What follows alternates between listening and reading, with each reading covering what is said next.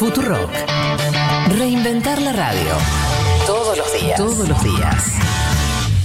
Ha sido el anuncio de Santiago Abascal de que presentará Vox una moción de censura contra Pedro Sánchez a la vuelta del verano, en septiembre, aunque el PP ya ha dicho que no la apoyará. Desde la izquierda lo interpretan como una maniobra de Vox contra Pablo Casado. Señor eh, Abascal, nos queda claro que para ustedes, pues en fin, la culpa es de los chinos, de los comunistas, de los inmigrantes, de las mujeres y mía también, claro, efectivamente. Yo ya lo sé, ya lo sé. Ya lo sé. La verdad es que, la verdad es que, señor Abascal, Oye, usted, en fin, vuelve usted a decir que, que yo, en fin, este es un gobierno ilegítimo, eh, por las razones que usted considere. Usted eh, legítimamente, legítimamente, porque está en su derecho eh, y en su capacidad, porque así lo han querido los españoles, tiene la capacidad y la representación parlamentaria para presentar una moción de censura, que es lo que ha anunciado hoy aquí, y yo le respeto. Y le reconozco esa legitimidad, señor Abascal. Quizá la única duda que yo tengo es si tan urgente es para usted cambiar a este gobierno ¿Por qué espera al mes de septiembre?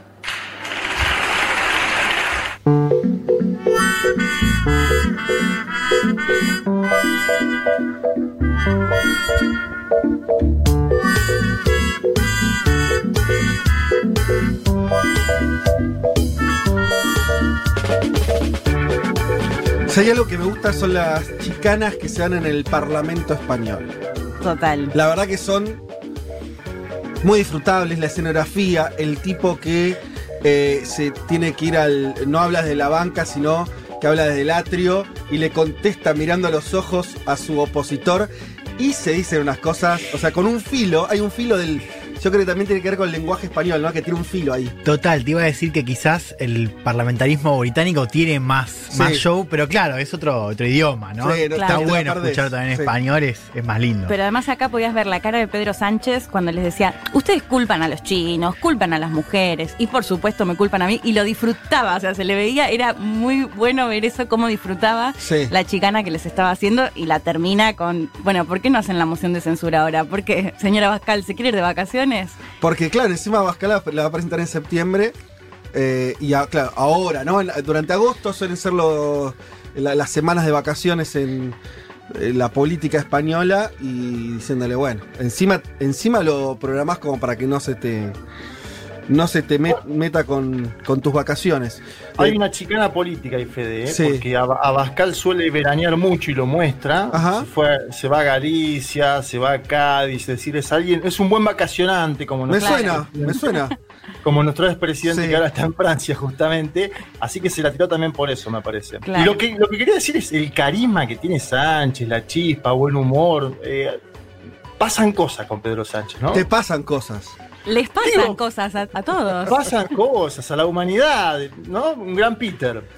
Sí, bueno, sí. Y además, eh, siempre mejora eh, que tu oponente sea una especie de villano casi perfecto, como es Abascal, ¿no? Abascal la tiene todas. Totalmente. Extremista de derecha, misógino, eh, reivindicador del franquismo. No sé qué le falta a Abascal. lo, bailaron. Yo ya he escuchado como cinco o seis ¿Ah, de todos los partidos políticos contra Abascal. Digo, la está pasando bastante mal. Incluso el PP, ¿no? Un poco el PP también. Sí, todos. todos le dan a Abascal. La moción de censura no tiene o no va a tener ningún futuro, digo. Porque la presenta solamente él. Claro, no lo apoyaría. Y porque además el PP salió también a desprenderse. El PP dijo, no, no estamos de acuerdo, no vamos a apoyar esta moción. Bueno, pero ahí también lo chicanea el PP. No, no sé si está en esta parte del audio, ¿no? Pero les dice, Casado, ¿usted va a avalar esto? O sea, ¿se va a unir con sus socios o algo por el estilo? Mm.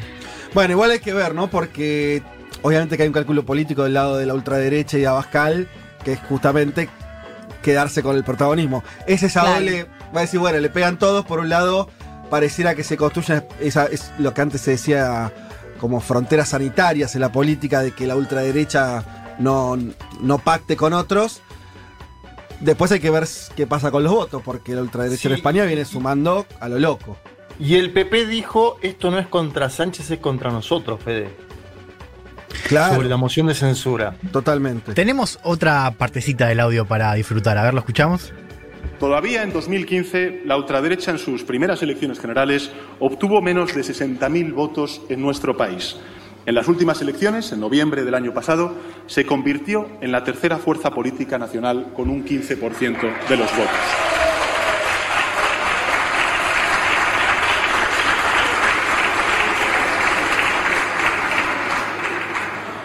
La verdad es que se agradece que reconozcan que son la ultraderecha de este país. Está bien. Está bien el remate, porque fuera de bancada de Vox. Claro, Vox aplaude y ahí. Claro. Y, es verdad, porque al mismo tiempo siempre le escapan al mote, ellos. Claro. Pero estuvo bien, me gustó ese raconto, los unió, ¿no? Los juntó con las otras fuerzas europeas. Sí, otra parte, perdón, la última que me había gustado de, la chicana de Sánchez es que Abascal va asintiendo, no sé si lo vieron, cuando les dice, ustedes culpan a los chinos, culpan... Y él, sí, sí, a, las mujeres, sí, sí, y a mí, sí, sí. Esa parte también es muy buena. Bueno, viene tranquila política mundial, tranquilísima.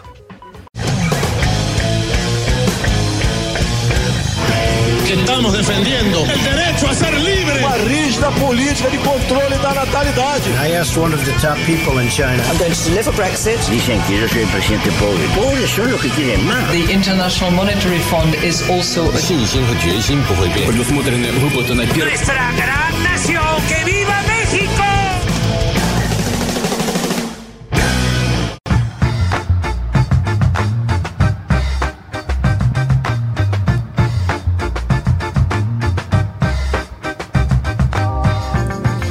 Muy buen domingo para todas y para todos.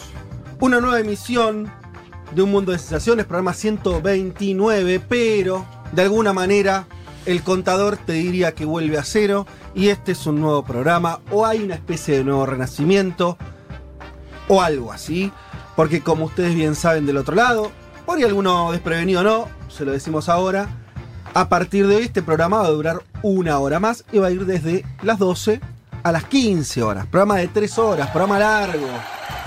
Entramos en el selecto grupo, muy pequeño grupo de programas de esta emisora que duran 3 horas. ¿Cuáles son? Em, Crónica Anunciada, a la mañana y Seguro Le Habana. Y este humilde programa semanal. Wow. Bueno, no, perdón, me estoy hablando también eh, los eh, sábados Cheque en Blanco dura 3 horas. Ah. Ahí somos, entonces seríamos el cuarto programa de esta duración. Eh, así que bueno, ahora hay que bancársela, ¿eh? Fede, y nunca mejor dicho, a pedido del público. A pedido, nunca mejor dicho. Más exacto imposible. empecemos agradeciendo a nuestra audiencia, en particular a los que ahora sí son miembros de la comunidad, de la comunidad Futurock, la comunidad que sostiene a esta radio. Em, así que primero, esto es un, sí, un apellido del público, como dijo Leti, y ahora nos toca a nosotros la pelota estuvo del lado de ustedes. Qué nervios. Le dijimos que si querían tres horas, que se sumen a la comunidad. Ustedes lo hicieron. Y ahora la pelota está de nuestro lado y con estas tres horas tenemos que hacer algo digno. Hay que aguantar. ustedes nos irán diciendo si la intención no es hacer un chicle de esto, sino que meterle más cosas, más contenidos. Eh, ustedes nos irán diciendo cómo la llevamos. Denos un changüí. Un par, de, un par de domingos a que nos acomodemos. Igual, ojo, Fede, porque en la semana leía en las redes y me reía que decía, bueno, ya pasamos la primera, el primer desafío, ahora esperen otros pedidos. No, bueno, bueno. Vamos, a calmarnos, vamos a calmarnos un poco, pues. No, no. Claro, pues sí. Eh, en dos meses están haciendo el programa los oyentes. No, pero, pero bueno, pero, pero fue la verdad que fue un pedido que se, se sostuvo en el tiempo. Sí, totalmente. Fue una demanda que no fue cualquier demanda. Sí. La empezamos a escuchar cuando empezó la pandemia. Eh, en realidad cumplimos una segunda demanda porque primero pidieron que un mundo de sensaciones en la semana, lo hicimos. Después se sumaron columnistas, todos los que hacemos aire en este programa, a otros programas de la semana. Y esto termina con las tres horas de un mundo de sensaciones. Así que creo que más o menos fuimos llevando, fuimos eh, atendiendo el, clamor popular. Pero hablando en serio, tenemos hoy un programa eh, donde, bueno, eso, vamos a Primer objetivo es no pasarnos de las 15 horas. O sea, si, si no vuelve a pasar lo mismo, que nos queda corta, ya empezamos a tener problemas reales. Vamos a, mm, eh, sí, a, contarles muchas cuestiones. Tenemos, estamos entusiasmados con los temas que tenemos hoy, una agenda cargada y diversa. Así que sin más preámbulos y de vuelta agradeciendo en serio a todos los que nos escuchan todos los domingos, que además es cada vez más gente. Em, ahora, el, único pedido que le hacemos de acá es que sigan siendo eh, también replicadores de este programa y, comentándolo a la gente que no lo conoce para que se sume, nos haría muy felices. Pero arranquemos de lleno con la agenda del día de hoy, que es bien, bien eh, importante. Eh, Juanma, ¿estás ahí? ¿Te tocó hoy estar del otro lado? Sí, doctor, acá estamos. ¿Cómo estamos? ¿Todo bien? ¿Preparado para las tres usted horas? me escucha bien, preparadísimo. Tenemos material, posible entrevista. Vamos a ver, eso lo bueno. usted. ¿Le, ¿Le cuento de lo que hablo hoy? Por favor. Bien, vamos a hablar de esa máquina de generar noticias que se llama Donald Trump, porque, bueno, pateó el tablero esta semana con varias novedades. Una de ellas tiene que ver con la idea de postergar las elecciones de los Estados Unidos de América, de la principal potencia de este planeta, por un supuesto fraude que según él se podría consumar en el voto postal. Nunca, nunca en la historia de la principal potencia de este planeta se modificó la fecha de elecciones y su presidente además no tiene la atribución para hacerlo, mm. pero además en la semana Fede se conoció un aumento en la desaprobación de la gestión de Trump sobre la pandemia del COVID-19, tengo cifras, tengo encuestas, y Barack Obama, expresidente, se mostró muy activo en la campaña de Joe Biden, que ya parece como un nítido favorito, te diría que incluso en estados decisivos, lo habló un poco Juan Elman semanas atrás, pero en estados decisivos donde Trump le había ganado a Hillary Clinton, está ganando hoy Joe Biden. Vamos a hablar también de la economía de Estados Unidos, cayó 33% el PBI en el segundo trimestre de este año. Y dos preguntas básicas. ¿Qué significa el pataleo electoral de Donald Trump? y qué demuestran los datos económicos. De todo eso vamos a hablar hoy en un mundo de sensaciones. Bueno, sí, y no todos los días un presidente de Estados Unidos dice, bueno, por ahí hay que posponer las elecciones. La verdad que es un hecho de una envergadura. Después lo comentarás, lo puede hacer, no lo puede hacer, mil etcétera. Pero ya el, enunciado, ¿no? Y la apelación al fraude, a mí me parece también hay una clave interesante para, para que conversemos. Eh, gran tema de la semana. Hay otro tema que sigue estando radicado en Estados Unidos, que tiene que ver con. Algunos lo, lo denominan los cuatro jinetes del apocalipsis eh, tecnológico. Estamos hablando de las grandes cuatro empresas que dominan claramente, claramente, por lo menos en Occidente, hmm. ¿no? Eh, China, Oriente pasan otras cosas, Rusia si querés, pero en Occidente claramente que las cuatro compañías que manejan eh, la forma de relacionarnos, y yo diría en términos sociales y económicos también, estamos hablando de Amazon, de Google, de Facebook y de Apple, claramente son las cuatro norteamericanas y las cuatro tuvieron que, por primera vez las cuatro, dar explicaciones en una comisión de Estados Unidos por supuestas prácticas antimonopólicas. Sí, una audiencia Fede eh, histórica, ¿no? Que marca un poco este momento donde en Estados Unidos, en Europa, en Australia empieza a haber una puja bipartidaria, digamos que es no únicamente de un sector del, sistema político, para regular a estas plataformas que además, digo, vos las decías bien, son además las grandes eh, ganadoras de la pandemia. Esto lo hemos charlado ya. Totalmente. Eh,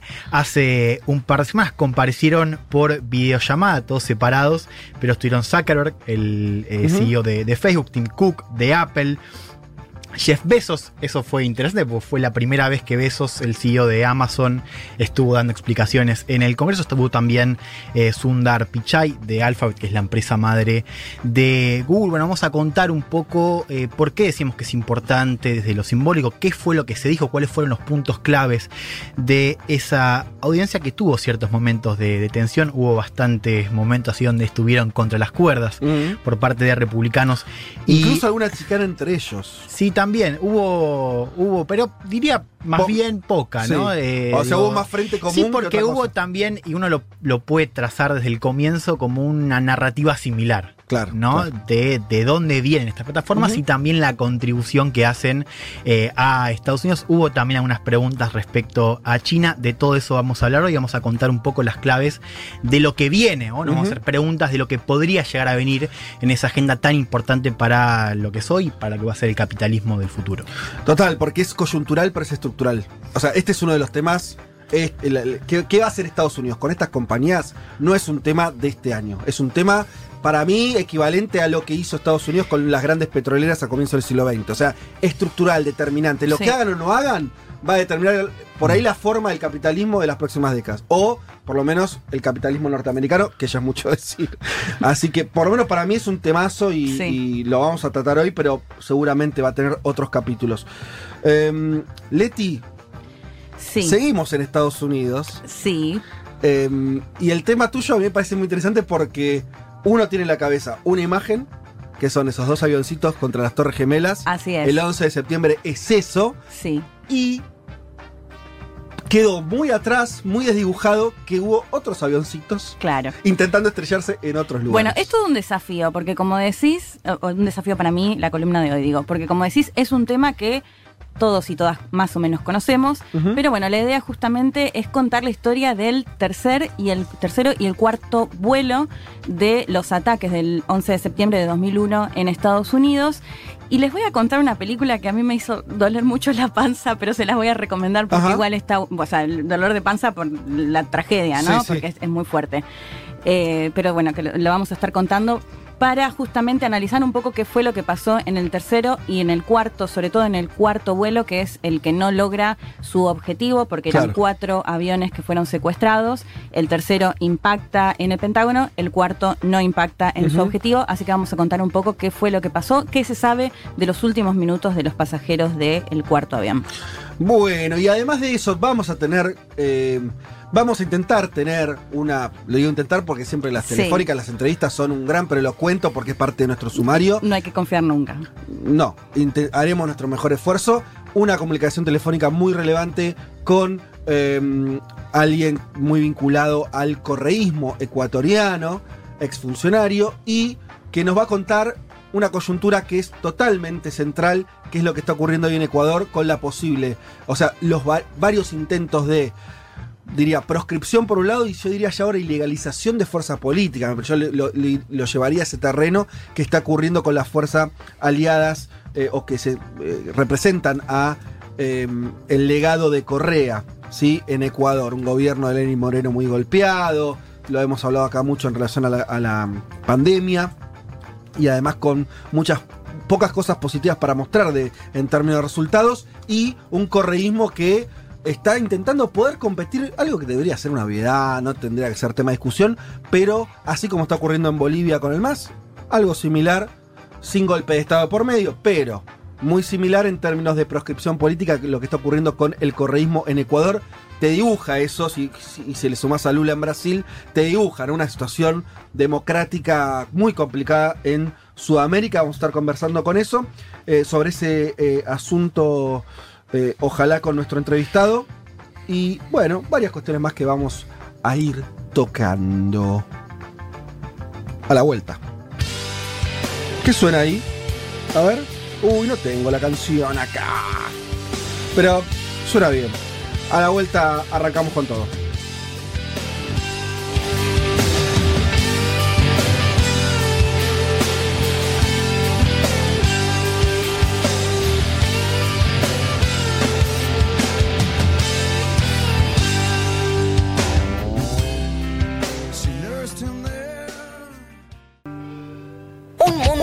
De sensaciones. Vázquez, Carg, Martínez, Elman. Información justo antes de la invasión zombie.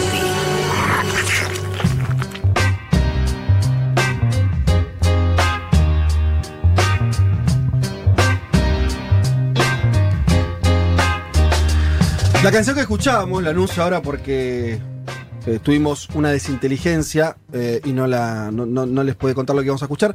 Era, por supuesto, Persham haciendo Dissident, canción del año 93. Qué voz impresionante, Diveder, ¿no? a mí me hubiera gustado de adolescente haber escuchado un poco más Persham. siempre fue de costado mi, ¿eh? mi, forma de escuchar Persham. Era, Yo llegué a Audio Live, ¿eh? Audio Live llegué, pero Persham no. Bueno, eh, tenemos ya un montón de mensajes de los oyentes, mucha gente festejando estas tres horas. Em, pero vamos a meternos rápido con el panorama. Les vamos a leer algunos mensajes después. Pero estamos ahí intentando no que este programa no dure cuatro horas. Así que, eh, como estamos con ese temor, vamos a ir rápidamente a. Primero eh, a un panorama así, más o menos breve, pero para, para comentar algunas noticias rápidamente. Ustedes, compañeros, se pueden meter y y acotar lo que les parezca. Em, no sé si vieron, primera sorpresa que tuve la semana, Brasil decidió, ustedes saben, Brasil no hace falta decir, cantidad de más de 93.000 muertos. Brasil se acerca rápido a los 100.000 muertos, a la barrera de los 100.000. Bolsonaro decidió abrir las fronteras de sus aeropuertos para que lleguen turistas. Y vos decís, qué necesidad. Y después decís, ¿quién va a ir? Claro, eso, ¿quién va? ¿Quién va? Dale, venga. Porque. bueno, mira, los anticuarentenas de acá, capaz que. ¿no? Qué lindo. Brasil. Qué buena, qué buena idea Leti, ¿no? Y que se Porque casi que te diría que pagaría el charter. Le diría, le diría al gobierno, págate unos charter. Pará, y hacemos, hacemos completa, ¿viste? Quedamos bien con Brasil. Claro. ¿no? Digamos, vos querés fomentar turismo Total. regional, yo te fomento turismo, turismo. regional. Es más, los anticuarentenas suelen ser gente con cierto recurso. Claro. Se va de, se puede de vacaciones. Y viste que a los argentinos, a las argentinas les gusta Brasil ir a les- Brasil. Claro, le les fomentamos el turismo y mientras Sí. Qué no delirante, más ¿no? marchas. Eh, veremos si, o sea, yo pensaba si la avenida tiene algo de real. O sea, si hoy por hoy, ¿quién va a Brasil a, a la playa de Brasil? Claro. Hay que ir a Brasil. La verdad que eh, eh, en Europa se están abriendo eh, algunos lugares turísticos después de bajar mucho la cantidad de contagios, aún con muchos problemas, sobre todo en zonas están teniendo éxito zonas que no tuvieron una gran gran pico de contagio, Grecia, etcétera. Brasil, te vas a ir a las playas de Bahía, no sé, de Río de Janeiro. O sea, además porque eh, tenés ya vas a tener un problema, ¿no? Vos Sí. te sentís que tu respirador está esperando por vos ahí. Claro. No sé, eh, me parece todo muy raro. Pero bueno, ahí está el gobierno de Jair Bolsonaro diciendo que, que sí, que obviamente cada pasajero extranjero tiene que, para poder entrar, va a tener que presentar a la empresa aérea antes de embarcar un comprobante de un seguro de salud. Otra cosa como para darte un montón de tranquilidad. Válido en Brasil, por supuesto. Claro. Con cobertura para todo el periodo del viaje. Veremos si va gente a Brasil. Yo no iría. Yo no iría, pero estoy segura que hay muchos y muchas ¿Vos que decís? irían. Sí. ¿Argentinos? Sí, totalmente. Ya ves el comportamiento en la calle. Vos decís, este, este se va a Brasil. Cuando Aparte, ves a uno sin bajaron- barri, sin el tapaboca, sí. Bajaron mucho los pasajes. Los no si precios, estuvieron viendo los los, precios. precios de los pasajes. No sé, yo estuve viendo algo solamente para mirar, porque uno no puede acceder a eso. Bajó bastante, todo en general, de acá al año que viene. No, está bien. El tema es que te bajan el pasaje. Igual lo sacás. No, sí, igual. te la jugás, te la jugás. Ah, te- Pero- vos decís que te sacás Claro, el pero de acá a unos Sí. meses. Y además tenés la Claro, posibilidad sí, de cambiarlo. tenés- Yo estuve retentada, te digo. Encima me llega un mail atrás de otro. No, el tema- Muy baratos claro, y a meses. Ah, Bueno, sí, pero- barato. Yo no, yo no, no me así. bueno, yo hay un destino que busco generalmente y está bastante A más ver, barato. decilo. Y el país de trasandino. Ah. Está mucho más barato. Chile. Chile. se puede decir, vamos, a- ¿eh? decirlo. Me- Chile. me, gusta que no dice Claro, Chile. ¿cómo- ¿Por qué no diría Chile? Es- Está prohibido la palabra Chile. Eh, che, no, bueno, no sé. Bueno, eh, que los oyentes nos digan si alguno se anima a ir a Brasil o piensa. ahora que Bolsonaro se lo permite, si dice listo. Enero. Río de Janeiro. ¿Qué sé yo? Por ahí hay, por ahí hay valientes. eh, o gente que, que, no sé, qué sé yo, inmunizada psicológicamente. Pero bueno, En la playa igual te contagias menos, Fede. Eso es eh, objetivo, digamos. Porque Claro. es espacio abierto. el tema es ¿no? después ir a un bar a tomarte un. Exacto, no tenés, que ir a caipirinha. ningún, no tenés que ir a ningún bar. Bueno, a todo esto en Brasil también eh, Bolsonaro fue denunciado a la Haya, no sé si lo vieron, el Sindicato de Trabajadores de la Salud de Brasil denunció a Bolsonaro por la responsabilidad, según entienden los trabajadores de ese sindicato, sobre la, la cantidad de muertes que decíamos, eh, la situación descontrolada que tiene el virus, tanto en contagios como en nivel de letalidad en Brasil, y lo acusan de haber actuado con negligencia criminal durante la gestión de la pandemia. Todo esto además reforzado porque Bolsonaro se contagió de COVID, se recuperó, Sí. le agradeció a la eh, cloroquina, lo- la, la subió ahí eh, con fotos, ¿no? Directamente al medicamento, haciendo una, una línea directa entre su sal- entre su- la recuperación de su salud y ese medicamento que no está Ah, vale. aprobado en ningún lugar como que sea efectivo para curar el COVID-19. Fede, y pasó un poco lo que habíamos dicho que iba a pasar, ¿no? O sea, no fue de gravedad su enfermedad y entonces ahora plantea esto de, de qué tienen miedo, les Total. dice, y de hecho todos los días mueren personas, ¿no? Como justificando que en su Sí, país sí. actualmente murieron más de 93 mil personas por esta enfermedad. Y además que Brasil, lo dijimos también, mantiene estable la cantidad de muertos. No está logrando bajar Claro. la cantidad de muertos, que eso es algo que ni siquiera en Europa, que tuvo picos muy graves, se sostuvo tanto la meseta de mortalidad. ¿no? ¿Escucharon a Lula? ¿Escucharon a Lula que dice que lo inventó Bolsonaro para vender clo- hidro- hidroxicloroquina? Bueno, Sí. claro. O sea, él dice que, que no estuvo enfermo, que Bolsonaro Sí. no estuvo enfermo. Y porque es amigo de los fabricantes de la hidroxicloroquina en Brasil, según eh, Luis Ignacio Lula da Silva. Claro. No había escuchado la aclaración. Bueno, supongo que no, es que tengan muchos. Es una suposición, ¿no? Es una conspiranoica. Es una conspiranoica. porque ahora está contagiada su esposa. Sí, además, todo el círculo de Bolsonaro, no sería raro que lo haya tenido. Exacto. Porque todo el círculo estuvo contagiado, una parte importante del círculo. Y si vos me Además coqueteó con todo, digo. como que estaba queriendo eh, contagiarse. Estuvo expuesto, totalmente. de hecho lo dijo, ¿no? Yo sabía que en algún momento me iba a contagiar y como váyanse haciendo la idea de que todos y todas se van a contagiar. Ah, bien, sigamos. En Bolivia, Áñez, la presidenta de facto, decretó el estado de calamidad pública. ¿Por qué hizo esto? Em, para poder pedir un préstamo, ustedes saben que cuando los gobiernos se ponen en cierto estado de emergencia, en este caso de calamidad pública, cada uno tiene su nombre, eh, les permite más, tener más funciones, en este caso presupuestarias, de tomar crédito. Concretamente lo que está buscando el gobierno de facto es un crédito del FMI de 370 millones de dólares, el más, la principal fuerza política, la principal fuerza política del Parlamento boliviano, lo rechazó, esta, este, este decreto del estado de calamidad, diciendo que no hacía falta y que lo que se buscaba era endeudar al país. Todo esto con, ustedes saben bien, la cuestión de fondo de la postergación electoral que hablamos la semana pasada. Y agrego nada más con información, estén atentos esta semana porque a partir del lunes empezarían las movilizaciones de la COB, de la Central Obrera Boliviana, que em, hablamos en este programa la semana pasada. Empezarían esta semana y queda por ver si va a tener respuesta, o sea, si esas movilizaciones van a ser multitudinarias o no, si se van a sumar sectores. Cabe recordar, y esto lo, lo sabemos bien, lo vimos cuando viajamos también a Bolivia, en Bolivia hay un conglomerado de organizaciones que em, hay que ver si la COPA arrastra a todo ese universo de organizaciones sociales, políticas y demás, o queda ahí. Veremos que. Fede, hubo, una marcha el martes grande y lo imputaron a Evo Morales por esa movilización, otra denuncia penal del gobierno de Áñez contra Morales. Bueno. Em, Alemania, me interesa esta noticia porque mm. la habrán visto, es particular. Hicieron los anticuarentena también en Alemania, hicieron una movilización. Juntaron bastante gente, se habla entre 10.000 y 17.000 personas.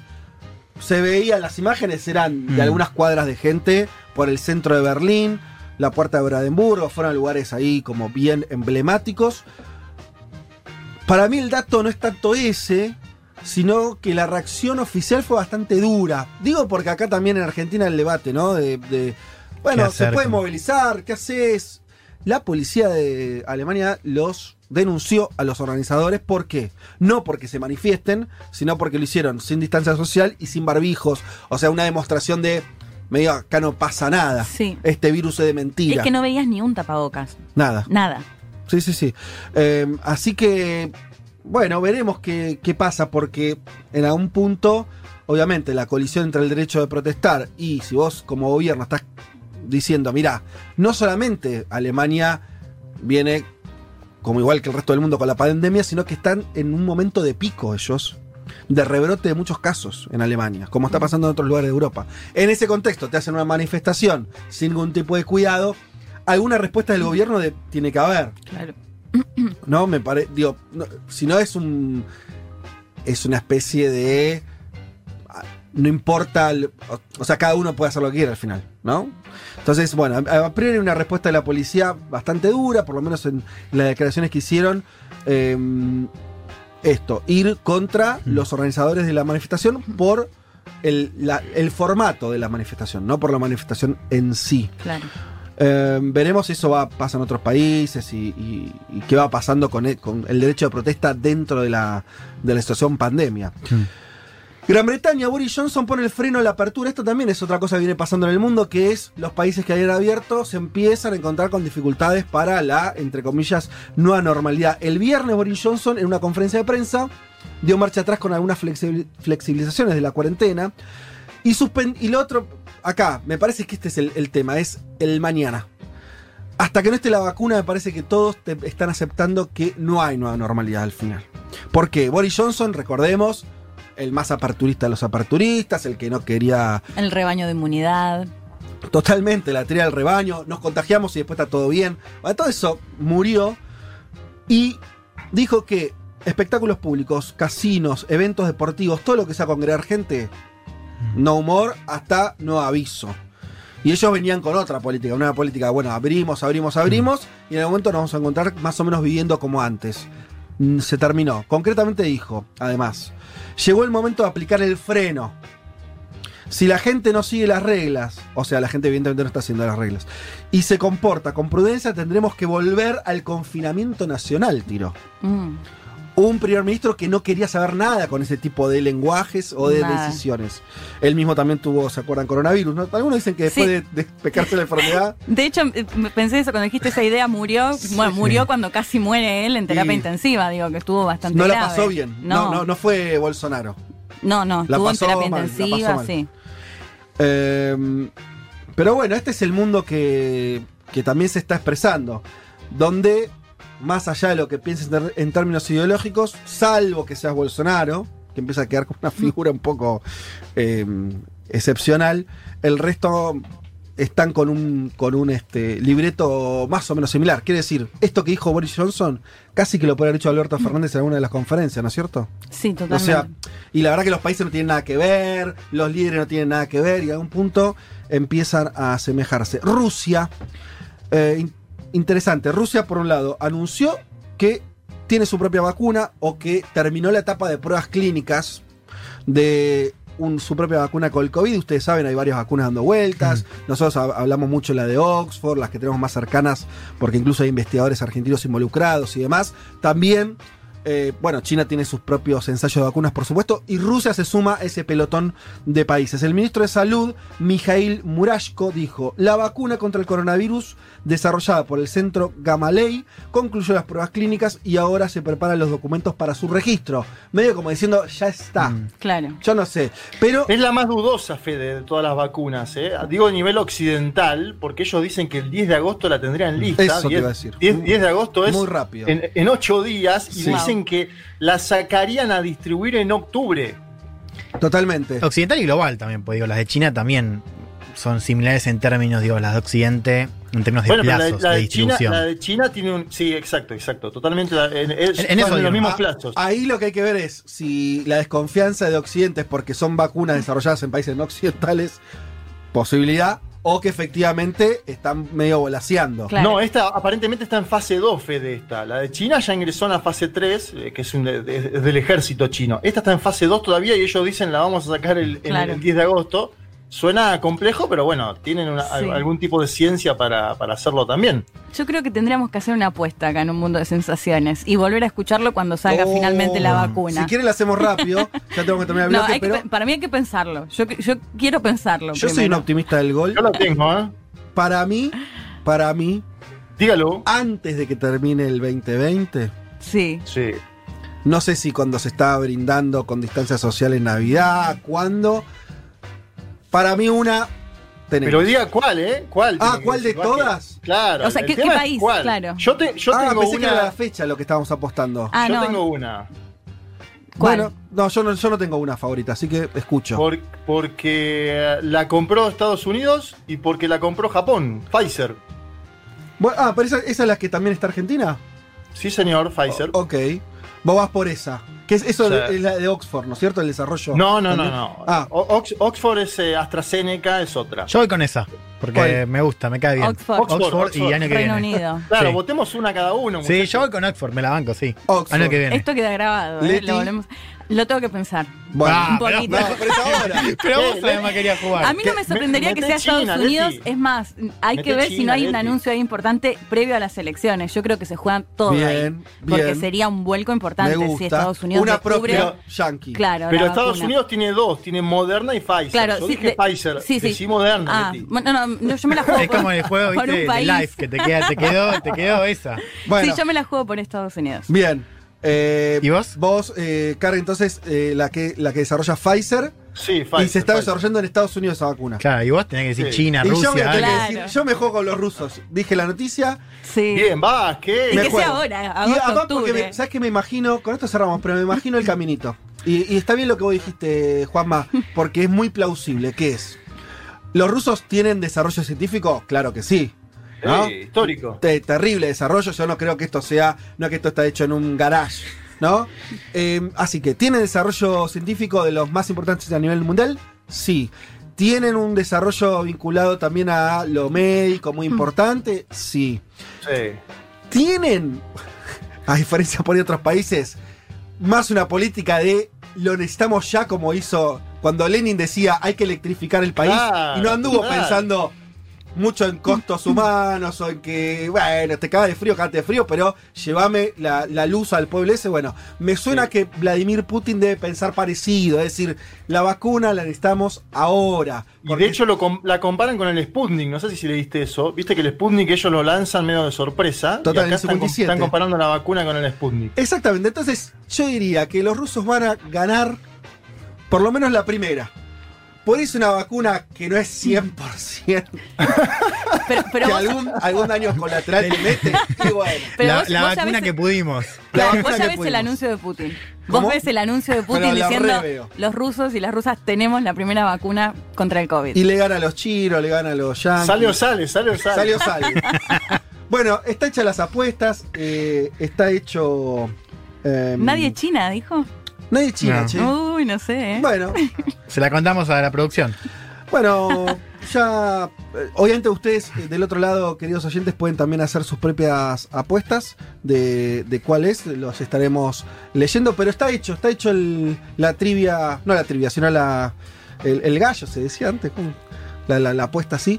Bien, desde acá hemos dicho nuestra verdad. Veremos que.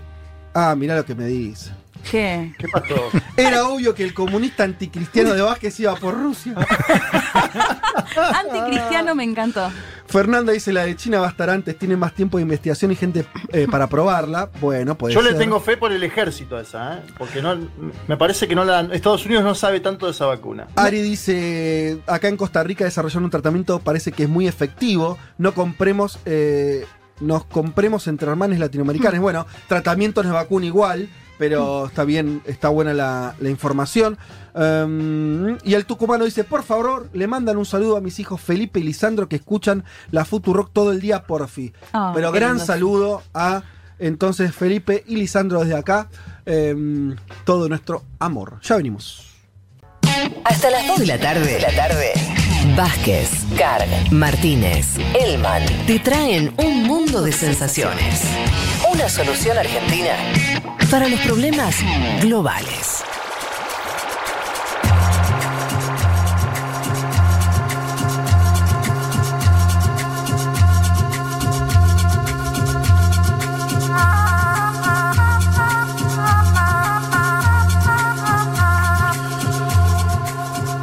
Como tenemos grandes oyentes, tenemos oyentes que nos aportan información minuto a minuto. Angie nos dice, hoy, hola chicos, les cuento que estoy viviendo en Paraty. Es una playa brasileña. Sí. Ya está abierto el turismo y las posadas están llenas. Muchos uruguayos. Claro. Mirá vos. Mirá porque vos. pueden viajar, claro. Muchos uruguayos. Así que em, esto que decíamos de, de si, si era simbólico o no la apertura, se ve que no tanto. Y que un público hay, evidentemente, para vacacionar aún en este contexto. Bueno, veremos, qué sé yo. Yo a mi padre, que suele irse de vacaciones a Brasil, le voy a pedir encarecidamente que no lo haga. Que Pero- no lo haga. Pero él quiere ir, no. No, no sé, no ir. sé, no lo, no, lo, no lo veo hace cuatro meses, pero eh, si está escuchando este programa, como supongo que lo está haciendo, no vaya, papá. No, no, no. Eh, bueno, estoy pensando en vacacionar en Brasil en el 2070, dice Charlie con un poco más de lógica. Eh, bueno, hay oyentes comentando muchas cosas. Les agradezco a todos los que nos están escribiendo, también agradeciendo por las tres horas y poniéndose contentos por eso. Eh, la verdad que un montón de gente diciendo que se sumó a la comunidad, gente que dice que está escuchando el programa por primera vez, buenísimo. Así que bueno, acá estamos. Vamos a meternos, Juanma, con Yes, lo que habíamos dicho. Leo el tweet que entiendo que primero lo anunció como es de su. su eh, usualmente lo hace eh, Donald. Trump, muchas decisiones o ideas que tiene, pues esto más que una decisión es una idea, Sí. eh, eh, por Twitter y dijo, escribió, mejor dicho, con la votación universal por correo, no la votación en ausencia, lo cual es bueno. Esto es medio un embrollo, pero bueno. Él se refiere sobre todo a la que la gente pueda votar por correo, que es un- algo que en Estados Unidos se puede. 2020 será la elección más inexacta y fraudulenta de la historia. Será una gran vergüenza para los Estados Unidos. Y arremetió finalmente con preguntándose si no habría que posponerla hasta que sea segura. O sea, hasta que sea seguro votar, entiendo yo lo que está queriendo decir físicamente y no por correo. Bien. Y eso desató todo lo que nos vas a contar a continuación. Sí, a ver, es lo que decís vos, ese tuit el, pasado jueves por la mañana, eh, me acuerdo que fue parte, una noticia que velozmente sorprende, una, como vos decís, una idea, una iniciativa, no es algo que él pueda, no es una atribución del presidente de los Estados Unidos modificar eh, la fecha de las elecciones, y además, lo que esta impugnación que él hace al sistema de voto postal, eh, a, distancia, digamos, es una modalidad que viene creciendo en los Estados Unidos. Estaba mirando estadísticas y que creció sustancialmente. incluso en la elección en la que ganó Donald Trump en 2016, votaron 57 millones de personas, es decir, 100%, ah, más que las elecciones de 2004. Digo como para marcarlo. ¿Y cuál, cuál, es la razón? ¿Hay una alguna razón de por qué haya crecido ese voto? Esa forma de voto. Es una facilidad, te llegan, te llegan los materiales a tu casa y vos lo podés hacer eh, velozmente, digamos. No tenés que desplazarte hasta el colegio. Esto es algo, a ver, explico, en algunos estados hay que presentar alguna justificación, en otros no. Esto depende de los estados. Como bien nos contó Juan Elman, los estados tienen atribución en la propia organización de la elección en los Estados Unidos de América. En este caso, se llena un formulario te llegan los materiales a tu casa y los devolves también por vía postal. Pasan muchas elecciones en el mundo, es decir, eh, los ciudadanos españoles que viven en la Argentina, acá hay mucha descendencia de españoles, mucha ciudadanía española, pueden votar en las elecciones de España a través de eh, el voto vía postal, en, el caso, en algún caso pueden también ir hacia el consulado. Juanma, pero, ahí, te dejo, es simplemente para, para ir esto del voto postal, que me parece importante, vos me decís, y este dato que yo no conocía, que creció en los últimos años, por ahí también tiene que ver, es una especie de forma de. A ver, si la gente quiere participar en Estados Unidos es muy difícil votar. Parece, una, parece algo raro, pero es muy difícil. Entre otras cosas porque es un día martes de laburo. Claro. Entonces yo estoy pensando, es una especulación. Sí. Si vos te tenés que trabajar, no, por ahí no puede ser una cola. Encima hay colas de larguísimas, o sea, es un engorro, ¿no? Una cosa muy engorrosa votar en Estados Unidos. que a vos, vos lo hagas desde tu casa para algunas personas debe facilitar algo que es difícil. No, no es como Argentina o, países en general como el nuestro, donde. Sí, y al no ser obligatorio. Es un domingo. No obligatorio y un día laborable se complica. Exacto. Pero bueno, quería, quería meter eso porque me parece. No, está bien. El, argumento de Trump es el siguiente, lo dijo hace semanas. Es, si pueden ir a marchar por las calles, está hablando de las protestas eh, después del asesinato de George Floyd, pueden ir a votar, no necesitan el voto a distancia. Mm. Eh, es me parece más una chicana del jefe de Estado. Él dice que podría haber un hipotético fraude en esta modalidad. Esto lo desmienten todos los especialistas. Hay un múltiple control en esa instancia. Ahora quiero que escuchemos brevemente al propio presidente, porque esto es increíble. El propio presidente está diciendo esta va a ser la elección más desastrosa de la historia. Escuchémoslo. This is going to be the greatest election disaster in history. They think they're going to send hundreds of millions of ballots all over the United States and it's going to come out. You won't know the election result for weeks, months, maybe years after. Maybe you'll never know the election result, and that's what I'm concerned with. Bueno, a, ver, traduzco porque es tremendo lo que dice. Esta será la elección más desastrosa de la historia. Los demócratas piensan mandar millones de votos en todo Estados Unidos. No se sabrá quién ganó la elección por semanas, meses, tal vez años. Un totalmente exagerado Donald Trump. Bueno, él busca, también en esa misma locución, buscaba explicar su postura con las primarias de New York, eh, donde evidentemente pasó esto de las semanas que menciona Trump, se basa en esa primaria en particular como para decir esto viene muy complicado. Y no parece haber sido un exabrupto el tuit. Vos leíste el Fede el tuit al principio de la columna. Acá te estoy pasando un audio que, Fue, que fue pensado el día después con Trump diciendo lo mismo. Muchos analistas dicen ¿Puede Trump estar abriendo el paraguas ante una victoria de Joe Biden? Y no lo sabemos, pero es muy probable agitar, un fantasma de fraude por si luego perdés la elección, sobre todo porque, claro, si hay mucho voto postal, es decir, si, se dobla ese voto que mencionábamos de hace algunos años atrás, de hace cuatro años atrás, probablemente no sepamos esa misma noche, en términos completos, qué es lo que pasó. Seguro vamos a tener alguna aproximación y es muy probable, de acuerdo a las encuestas, después lo vamos a ver, que Joe Biden gane eh, el 3 de noviembre y que se conozca esa misma noche. Pero lo que dice Trump es, esa misma noche no vamos a saber lo que sucedió y eso también ayudaría, pensemos un poco, a, un Trump perdedor, desquiciado, tuiteando fraude, fraude, fraude, ¿no? Yo, yo les dije que esto se iba a demorar, cosas por el estilo. Lo que les traigo también es un Trump del año 2016, es decir, la elección que él mismo ganó y la elección donde se votó de forma abrumadora, no sé si abrumadora, pero hubo una gran mayoría, una, un, gran porcentaje de votos de forma postal. En, ese, en esa misma elección del 16, Trump denunciaba un posible fraude en las elecciones que él ganó gracias al colegio electoral, porque hay que decir que perdió por unos 3 millones de votos en el voto popular, el mano a mano contra Hillary Clinton. Escuchemos a ese Trump del 2016. Más de 1,8 millones de personas muertas. Ahora están inscritas como votantes. Eso es maravilloso. Bueno, si van a votar por mí, lo pensaremos, ¿no? Pero presiento que no votarán por mí. Bueno, ahí lo tenían. ¿Por qué lo traje? Porque es, un Trump que si denunció un posible fraude en las elecciones en las cuales terminó ganando, ¿por qué ella no denunciaría hoy un posible fraude en las propias elecciones en la cual, si bien intenta continuar, tiene bajísimas chances, al menos en este momento en el que hacemos la columna, vaya uno a saber lo que pasa en los próximos meses. Una nota de color, les digo, el Servicio Postal de Estados Unidos se creó en julio del 75, de 1775. Es decir, un año antes de la independencia. El Servicio Postal de Estados Unidos, que es el que está criticando Donald Trump, se creó antes de la independencia y Franklin, uno de los jefes fundadores de la principal potencia de este planeta, fue el primer jefe de ese servicio postal. Me parece interesante traer eso.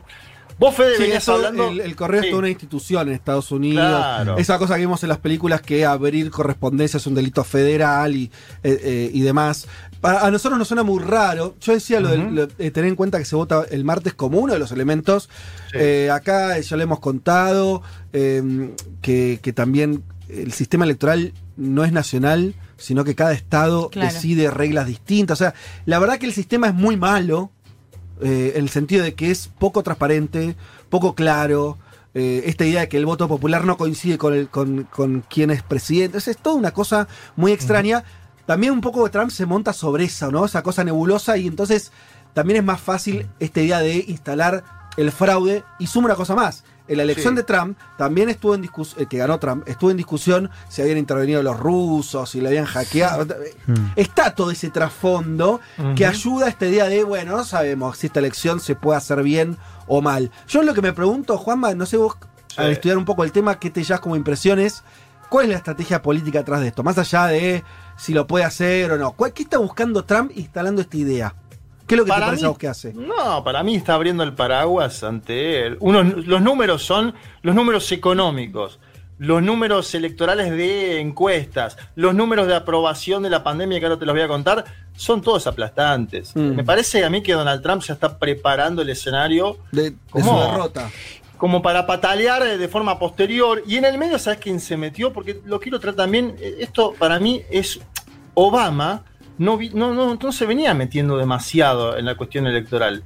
Y esta semana hizo un cambio total, abrupto. En general, en los Estados Unidos, los expresidentes no se meten mucho en las campañas electorales. En general, de hecho, ¿te acordás que cuando Cristina salió de la presidencia, el presidente era Macri, acá se decía mucho, miremos el modelo de los Estados Unidos donde los expresidentes no están tan activos en política?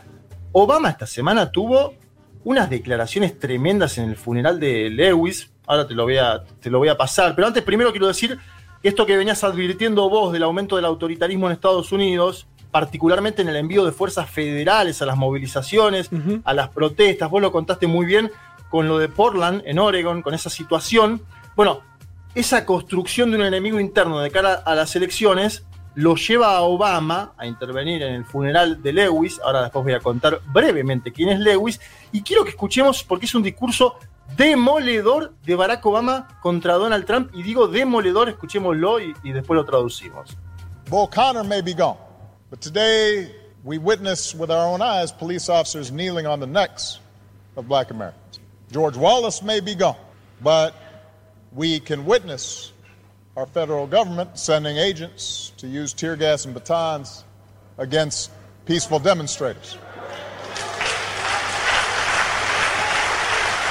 But even as we sit here, there are those in power who are doing their darndest to discourage people from voting by closing polling locations and targeting minorities and students with restrictive ID laws and attacking our voting rights with surgical precision, even undermining the Postal Service in the run up to an election that's going to be dependent on mail in ballots so people don't get sick.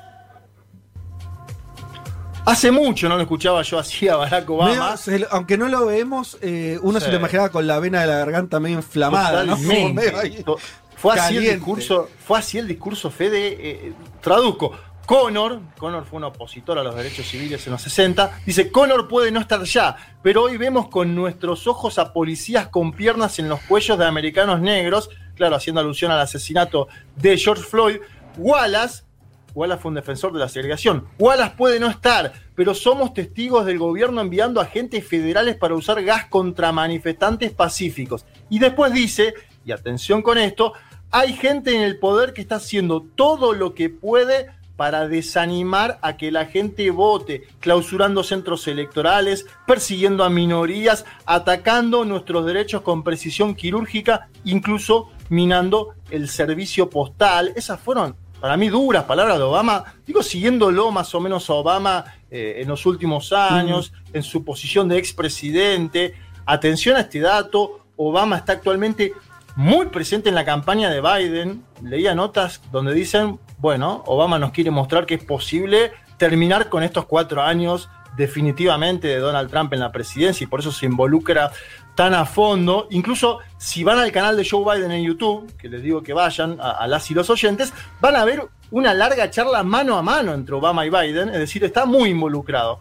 Para las y los oyentes que se preguntan quién era Lewis, cuento muy brevemente, Lewis eh, fue un luchador histórico por los derechos eh, civiles eh, en los Estados Unidos de los afroamericanos. En el famoso discurso de Martin Luther King en el 63, Lewis fue el orador más joven de ese acto, tenía 23 años.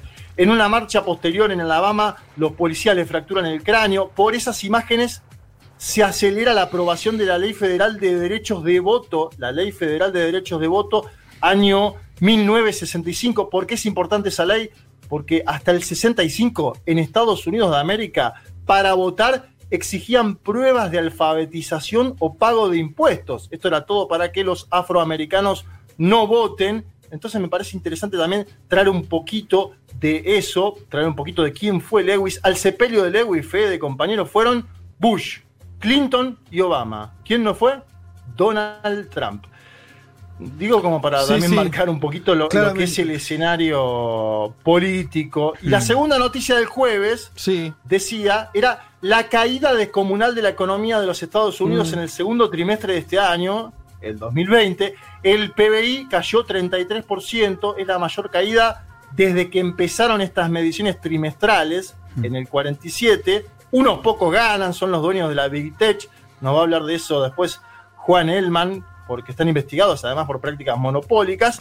Y ese es el contexto de la elección. Entonces, Mm. una, un- una especie de tormenta perfecta en términos políticos, económicos, sociales. Eh, Acá- mientras tanto, Sí. No, acá Juan quería No, agregar algo. Juan, te agrego un dato a eso que decías vos que coincidió el tema de cómo Trump se está haciendo la cama, ¿no? Vos no tenés evidencia de que el voto por correo lleve a fraude, ¿no? Ahora, tampoco tenés evidencia de que el voto por correo beneficie a los demócratas, porque de hecho uno de los de la población, una, una parte de la población que se beneficia y que suele votar eh, y votó también en 2016 bajo ese sistema son personas mayores. Claro. Los más que grandes, votan claro. en general, claro, republicanos. O sea, y tampoco tenés evidencia de que favorezca a republicanos. O sea, me parece que con este dato también uno entiende que, digo, más allá de, de- de que esto no va a prosperar, digo, y más allá de lo que podría implicar de Trump queriendo bajar este, esta modalidad de voto, ¿no? Para beneficiar a los candidatos republicanos y a su candidatura presidencial. Digo, no tenés evidencia de que eso suceda. Digo, lo que es un, dato más que te lleva a pensar, Trump lo que está haciendo es eh, digo, vos lo decías bien, haciendo la cama, ¿no? O sea, mm, eh, haciendo más turbio, digamos, la, el, desenlace electoral con todo esto que ya había pasado en 2016. Sí, sí, como atajándose. O, ¿Por qué lo haría? No, digo, ¿para qué lo haría? Como atajándose de lo que puede pasar, porque cuando Juan dijo, veo ya el tweet de fraude, fraude, fraude, digo, ¿se trata de eso, de atajarse o por qué creen que hace esto? No, y en el medio, a ver, Leti, compañeros, eh, fue en el mismo día que se conoció la caída del 33%, también está el intento de llevar a otro lado la opinión pública, a que se debata qué pasa con la elección, qué pasa con... Yo, yo le estuve hablando de eh, el servicio postal de Estados Unidos. Si Donald Trump no tuiteaba nada, esta columna era la demoledora caída de la economía de los Estados Unidos de América. Me parece que también Donald Trump. La agenda. Mm. lo de manejar la agenda, que siempre un presidente intenta no, perder eso. Sí, y una, una, cosa más con respecto a eso. Digo, nosotros ya nos acostumbramos a cómo Trump está corriendo los límites de lo aceptable en el discurso y en las acciones políticas. Ahora, creo que no hay dimensión de lo que significaría una elección en la que Trump pierde las elecciones y no acepta el resultado. Bueno. Digo, acá ya es otra discusión. Y una discusión donde Biden entre, digo, como, digo, en el caso de ganar, como un candidato eh, que no es aceptado por, el, por el presidente saliente. O sea, hay un impacto, digo, que no es únicamente nacional. Digo, acá estamos hablando de una, crisis institucional sin precedentes en Estados Unidos, pero además que desbordaría, digo, ¿cómo se va a ver de América Latina como, eso? Como con poca legitimidad, digamos. Claro, es, es inédito. Como un, escenario, un, poco de romper los juguetes sería eso, ¿no? Como decir, bueno, si yo eh, estoy en baja y me veo de salida, lo que hago es eh, explotar la legitimidad del sistema electoral en Estados Unidos. Yo igual agregaría una cosa también, que es, hay sí, eh, está bien lo, que marcás, Juan, sobre la cuestión de que es un voto de, vía correo que lo, pueden, lo usa la gente mayor, mm. o sea que, es medio difícil de saber a quién beneficia. Lo que sí me parece estructural mm.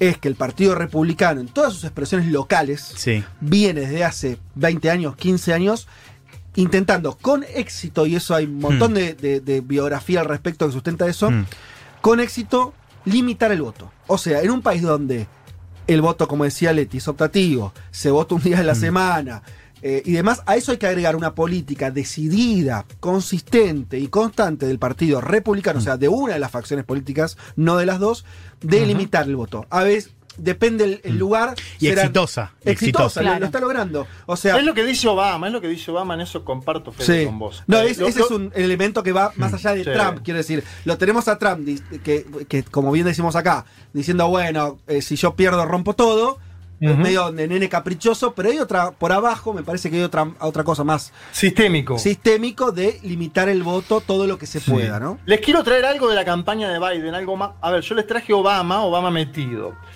Biden ahora está debatiendo, Biden el Partido Demócrata, quién va a ser la vicepresidenta, la candidata a vicepresidenta no se sabe si va a ser Kamala Harris, esta afroamericana senadora. De hecho, esta semana se lo vio con un papelito con anotaciones a Biden. Eh, las especulaciones crecieron. Decía, bueno, hagamos una campaña juntos. A ver, también se dice que en las últimas horas ganó lugar Karen Bass. Karen Bass es una diputada por California, también afroamericana.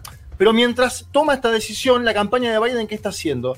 Está haciendo hincapié en la pésima gestión del COVID-19 que tuvo la administración de Trump. Porque en el medio, nosotros acá nos estamos olvidando, pero Estados Unidos es el país con más fallecidos y con más contagiados en todo el planeta.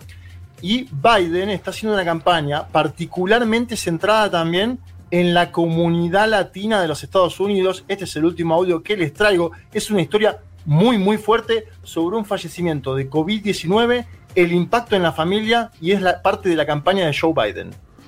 I'm Joe Biden and I approve this message. Ella tenía un corazón bien grande. Mis hijos la llamaban Yeya.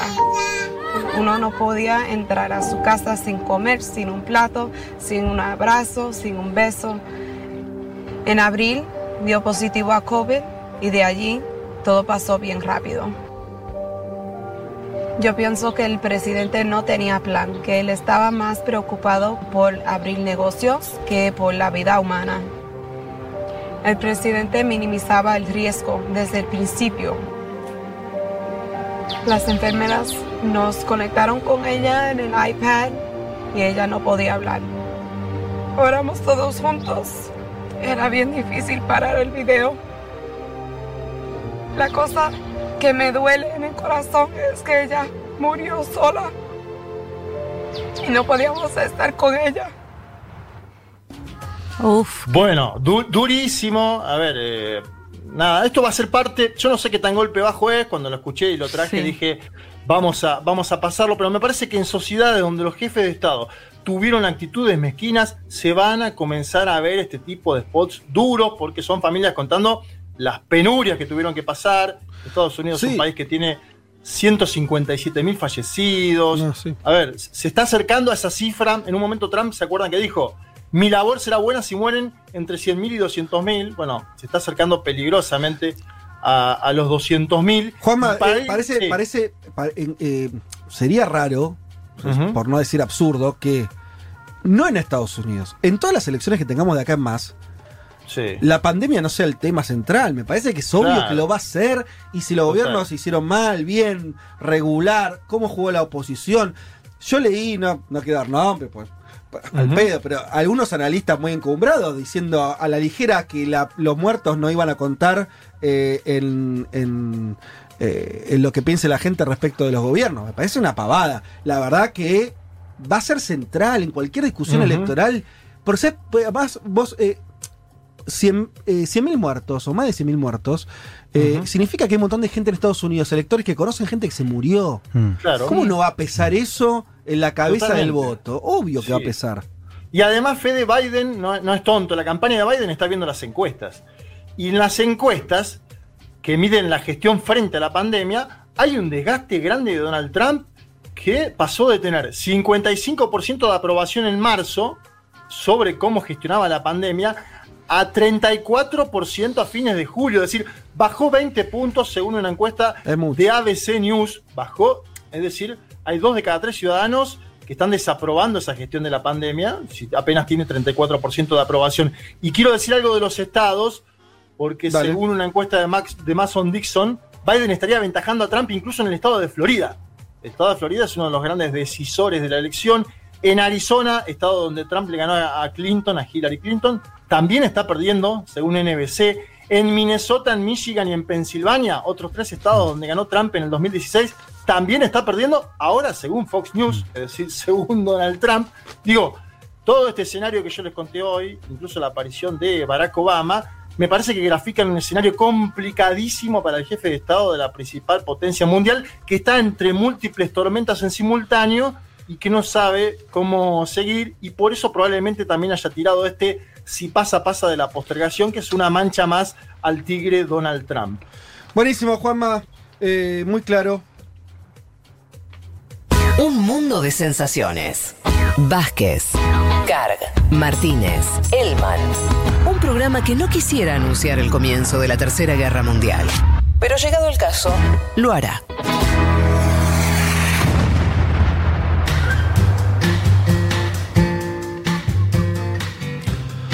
Bueno, em, qué pesado todo lo que está pasando, ¿eh?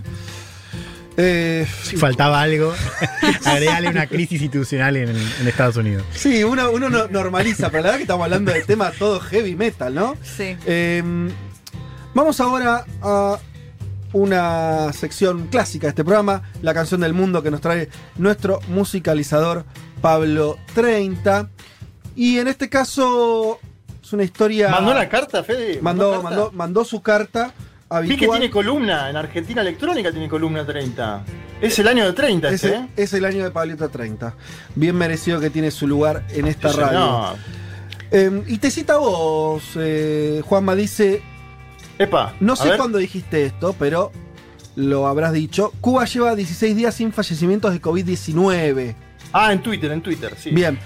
Si allí gobernara la derecha y no Miguel Díaz Canel, el presidente eh, actual, veríamos un sinfín de notas sobre el modelo cubano de contención al virus, dijiste vos. Y mm, bueno, él se toma de esto justamente para marcar esto que, es bien cierto, ¿no? Cuba no es mirado como, como, como modelo en general de nada y ni siquiera en algo sanitario. La verdad que Cuba bien tiene ese galardón lo tiene, así como lo tiene en educación, lo tiene también en salud y es uno de los países, de los pocos países que puede estar mostrando eh, cifras interesantes respecto a la pandemia. Em, lo, Cuba lo logró, nos dice Pablo, bueno, eh, casa por casa, el control de contagios, se sumaron medidas de cuarentena y distanciamiento social. Me interesaba decir que en un momento él, ah, mira, nos trae esta información que es eh, interesante. Declaraciones del ministro em, de Salud de Cuba, Durán García, que dijo, nosotros tenemos que modificar el, este cuadro, hab- hablando de algunos brotes que están teniendo, porque cada piquito es una indisciplina, una violación por la cual se van a adoptar medidas más estrictas, enérgicas. ¿Sí?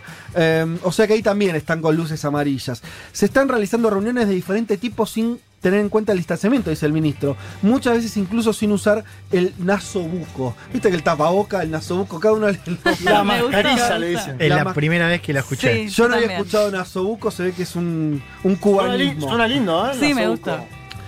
Eh, bien, así que eso, nada, que, que- que Cuba le está llevando bien, al mismo tiempo tiene sus, su- sus preocupaciones, como lo tienen todos, porque el virus igual se mete, por más, no eso es lo otro que, que parece ser la norma, por más que vos hagas las cosas 100.000, cierres tu país, de alguna manera ese virus eh, se mete.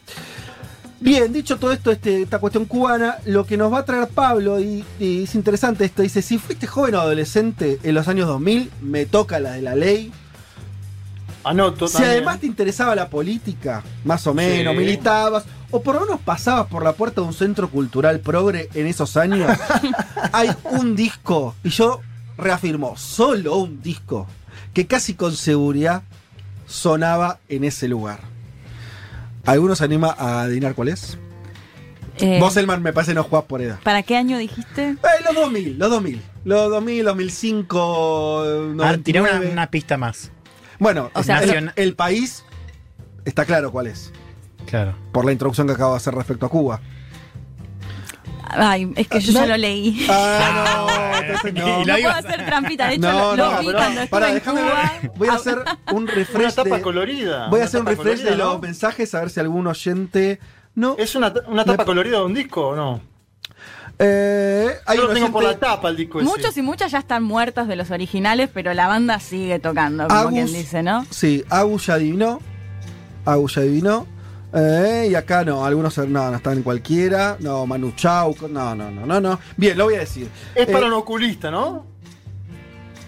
Sí. El- Es buena, es buena. Bien, estamos hablando de Buenavista Social Club. Buenavista Social Club, lo, Elman, ¿no? ¿No te dice nada de ese disco? Eh, me- del disco no, me dice como el, el- El- la cosa, marca. sí. Bien. Eh, año 97 salió este disco. Pero no había nacido Elman, ¿no? En el 97, perdón. la- No, che. Pero. Pero. es, un, es un disco que durante los 2000 fue muy importante. Porque. ¿Pero de quién es? No, no, bueno, el buena, claro. Ahí va, ahí va. De buena vista. Ahora, ahora Buenavista entendí, Social Club era un grupo, son un grupo de artistas cubanos. Está Ibrahim Ferrer, Compay Segundo, eh, Omar Aportuondo, ¿Viste, Rubén González. Que, Cuba tiene como las brigadas médicas? Me parece que Elman pensó que Buenavista era una brigada, la de las Operación Claro, la Milagro. operación- Claro, Milagro, es cubanos. Bueno, muchos artistas que a fines de los 90 ya eran eh, muy grandes, gente mayor, Sí. tenían más de 70 años la mayoría. eh, y ahí, pero habían pasado décadas sin grabar.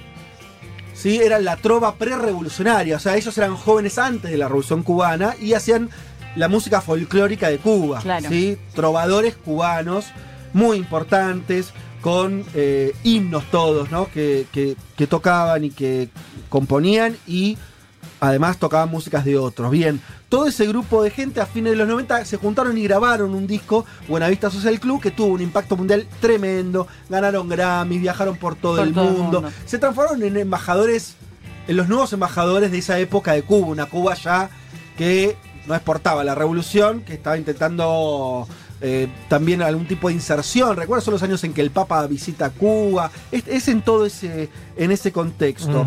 Eh, y lo, que, lo último que nos recuerda Pablo es que cuando muere Compay Segundo y es velado en La Habana, a escasos metros donde estaba la sección eh, de intereses de Estados Unidos, una especie de embajada no formal, el autor de Chan Chan había muerto a los 95 años, Compay Segundo. La cantante Omar Portuondo estaba ahí en una mecedora llorándolo y demás, todos sus amigos. Y otros comentaban con indignación la negativa que le había hecho las autoridades de Estados Unidos al visado para recibir el premio Grammy. Mirá Mm. lo que pasó, ¿no? ¿Por qué? Porque en esos años Cuba está en la lista de terroristas. Claro. Y le negó- pero el, el tema, viste, es esa cosa de cuando la política se vuelve muy, nos, muy tóxica y muy, muy poco humana. Es obvio que esta gente, estos que ni siquiera estaban ligados políticamente al, régimen de Cuba, eran tipos que tenían, eh, que, habían tenido su mejor momento incluso antes de la revolución y demás. Bueno, y la producción del disco era norteamericana, incluso le niegan la visa. Eh, finalmente Cuba es sacada de esa lista de los países terroristas y ellos pueden volver a viajar, pero bueno, el mal ya estaba hecho. Vale entonces todo esto para el homenaje a ese discazo que seguramente muchísimos oyentes tendrán en sus casas. Em, estamos hablando entonces nuevamente del disco Buenavista Social Club, editado en el año 97. Y vamos a escuchar uno de los temas no tan conocidos. Acá hablamos de Chanchana, hay muchos temas que son recontra archiconocidos. Este por ahí no lo tienen tanto, pero es un hermosísimo tema. Se llama Orgullecida.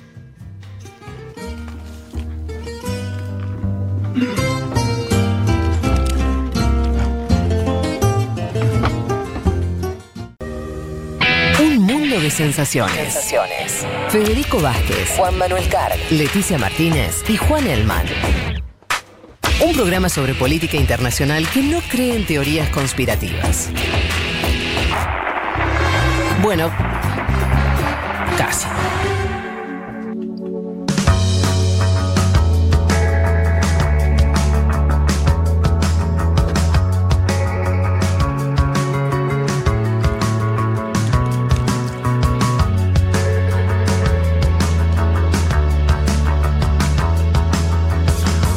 Como les anunciamos al principio del programa, uno de los temas que queríamos tocar tiene que ver con la situación política y electoral en Ecuador. Ustedes saben, Ecuador viene transitando una situación muy complicada. Podríamos decir que eh, si el lawfare, eh, esto es la utilización de la justicia con fines de persecución política, es algo que estuvo y está ocurriendo en distintos lugares de nuestra región, lamentablemente. En el caso de ecuatoriano me parece que llega a niveles más altos, tal vez, y, y- y preocupantes. Para hablar de eso tenemos una entrevista de lujo muy, muy importante. Si la comunicación está ok, estamos ya conectados con quien fue ministro de Relaciones Exteriores del gobierno de Rafael Correa. Estamos hablando de Guillem Long. ¿Qué tal, Long? Lo saluda Federico Vázquez de Buenos Aires. Hola Federico, ¿cómo estás? Muchas gracias por la entrevista. Un saludo a la audiencia argentina entera. Bueno, se escucha perfecto, como si estuvieras en el estudio. Qué bueno. ¿Vos nos escuchas bien? Qué bueno. Sí, sí, muy bien. ¿Te, te- te puedo tutear? Sí, sí, por supuesto. me, me resulta más eh, sencillo. Eh, Guillaume, entonces. O vos, si quieres, también. ¿cómo? Bueno, ahí, ahí lo que nos vaya saliendo. Lo que nos vaya Está saliendo. argentinizado, Guillón. Eh, Guillaume, entonces te, te presentaba el tema de esta manera. eh, y si te parece, antes de, de hacer como evaluaciones más generales, sería importante para nuestra audiencia que nos cuentes eh, lo que tiene que ver con la última noticia, que es eh, un juez del Tribunal Contencioso Electoral de Ecuador dejó sin efecto la suspensión de cuatro partidos políticos, entre esos el del presidente, expresidente Correa.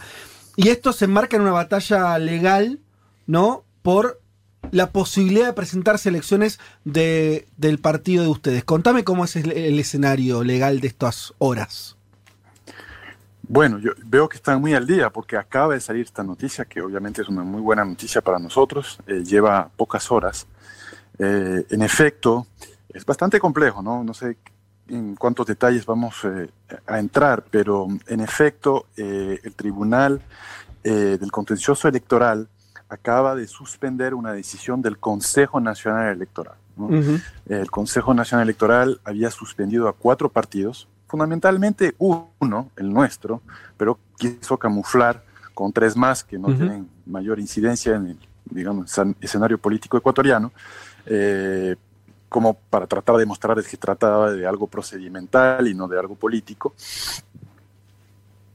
Y esta decisión, a su vez, del Consejo Nacional Electoral eh, fue eh, conseguida a través de una presión muy fuerte, yo diría un chantaje muy fuerte, impuesto desde el poder, desde el gobierno Moreno, a través de la figura del de el Contralor General del Estado. Entonces, simplemente para que se entienda, el Contralor del Estado, eh, no sé si hay Contraloría del Estado en Argentina, pero varios países de América Latina tienen.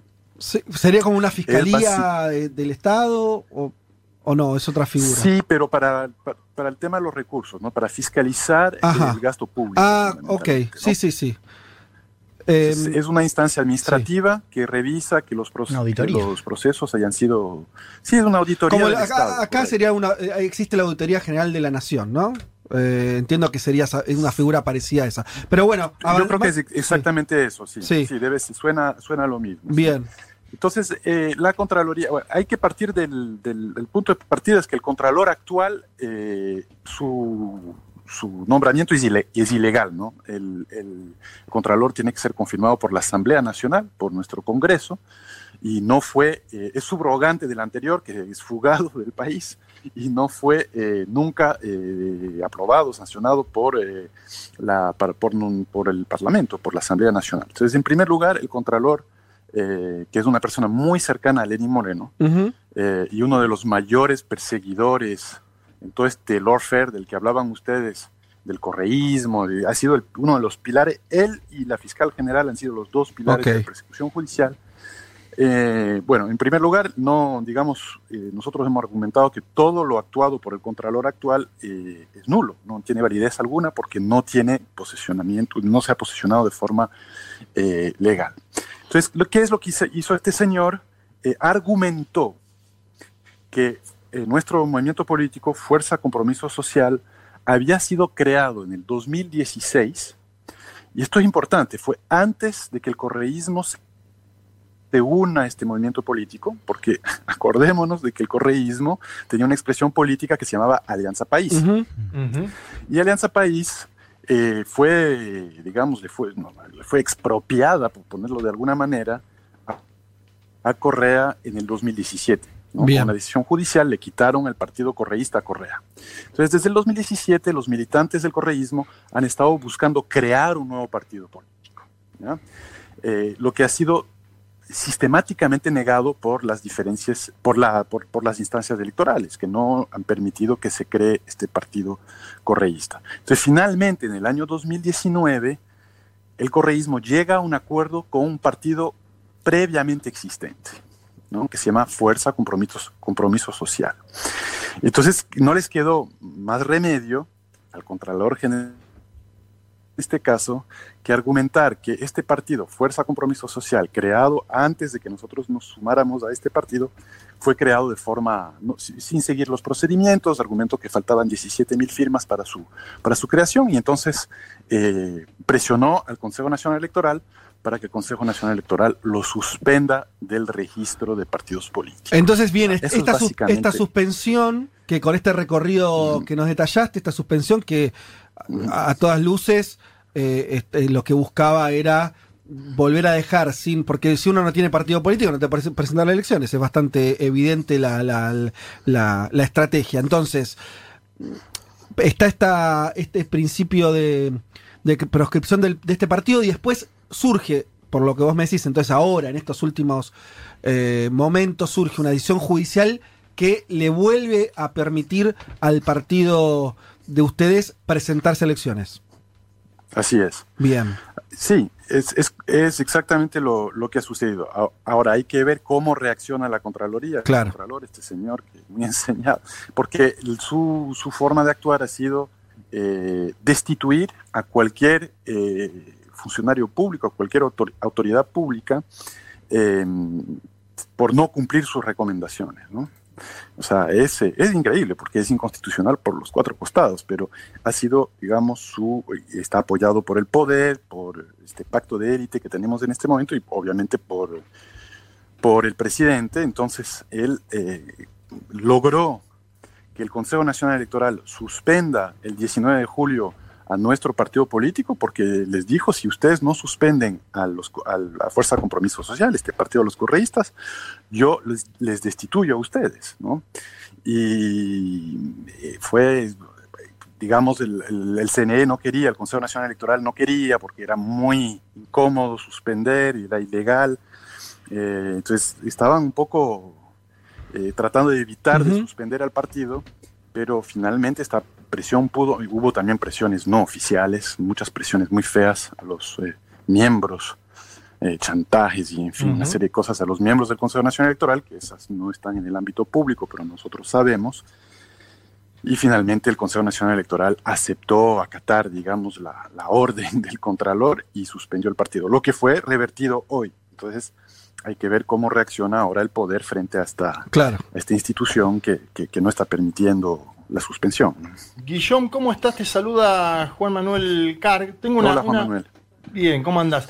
Eh, vos contabas que en su momento Moreno le sacó a ustedes la chapa de Alianza País, que ahora le estaban intentando sacar la chapa de compromiso social. Hay muchos exfuncionarios del anterior gobierno que están en el exilio. Yo te pregunto, ¿cómo caracterizas a ese gobierno? ¿Es un gobierno autoritario? ¿Ecuador sigue siendo una democracia? ¿Está Moreno al margen de la institucionalidad? ¿Se bolsonarizó? ¿Cómo ves la situación?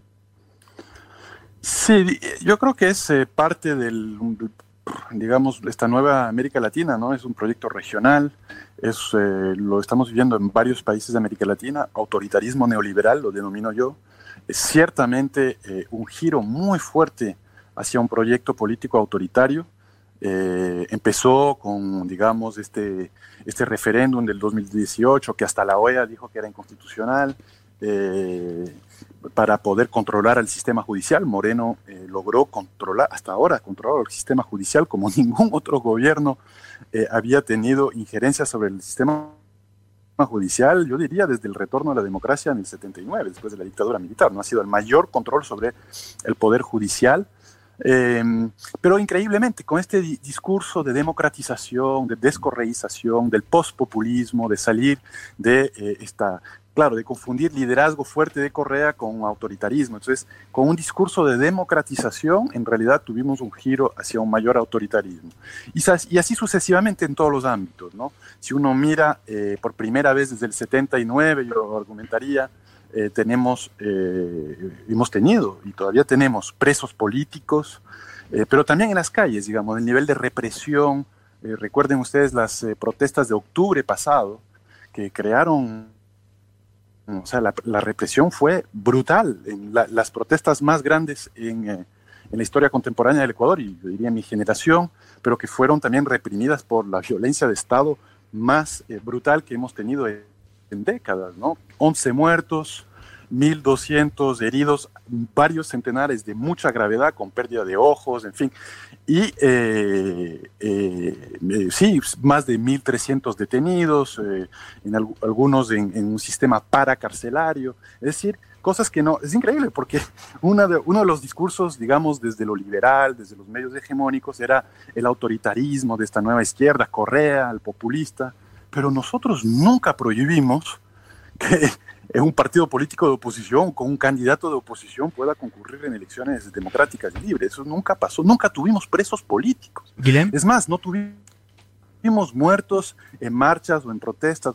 Entonces, creo que allí está la paradoja y la ironía de, eh, digamos, vender al mundo y con la anuencia de los grandes poderes, de medios y de potencias también, un proyecto de democratización, pero que en el fondo, que en el, fondo es fundamentalmente eh, autoritario y por supuesto podríamos hablarlo también eh, neoliberal, ¿no? De la mano del FMI, de la mano de un ajuste estructural, de la mano de privatizaciones, de eh, regresión de derechos, una, serie de, cosas que son propios al proyecto neoliberal también. Guilhem, ¿qué tal? Juan Elman lo saluda. Quería preguntarle primero para clarificar. Ahora, si se avanzara con esta proscripción de, compromiso social, ustedes de todas maneras se eh, estarían candidateando con otra, con otra alternativa política, ¿no? Con otra fuerza.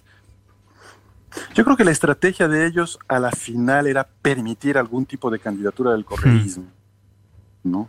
Porque no quieren eh, verse como demasiado autoritarios, ¿no? Prohibir a la mayor fuerza de oposición y de lejos, yo diría, la mayor fuerza política del país, ¿no? De lejos, pero ciertamente la mayor fuerza política de oposición concurrir en las elecciones de febrero, eh, para mí, quizás me equivoco, quizás realmente son capaces de hacerlo, pero para mí eh, me, me huele algo demasiado grande, demasiado grueso además las consecuencias para la democracia ecuatoriana, sería terrible. Imagínate, o sea, el que gane ganaría sin legitimidad, tendríamos, digamos, eh, una, una, forma parainstitucional de resolver los conflictos políticos, probablemente con brotes de violencia política.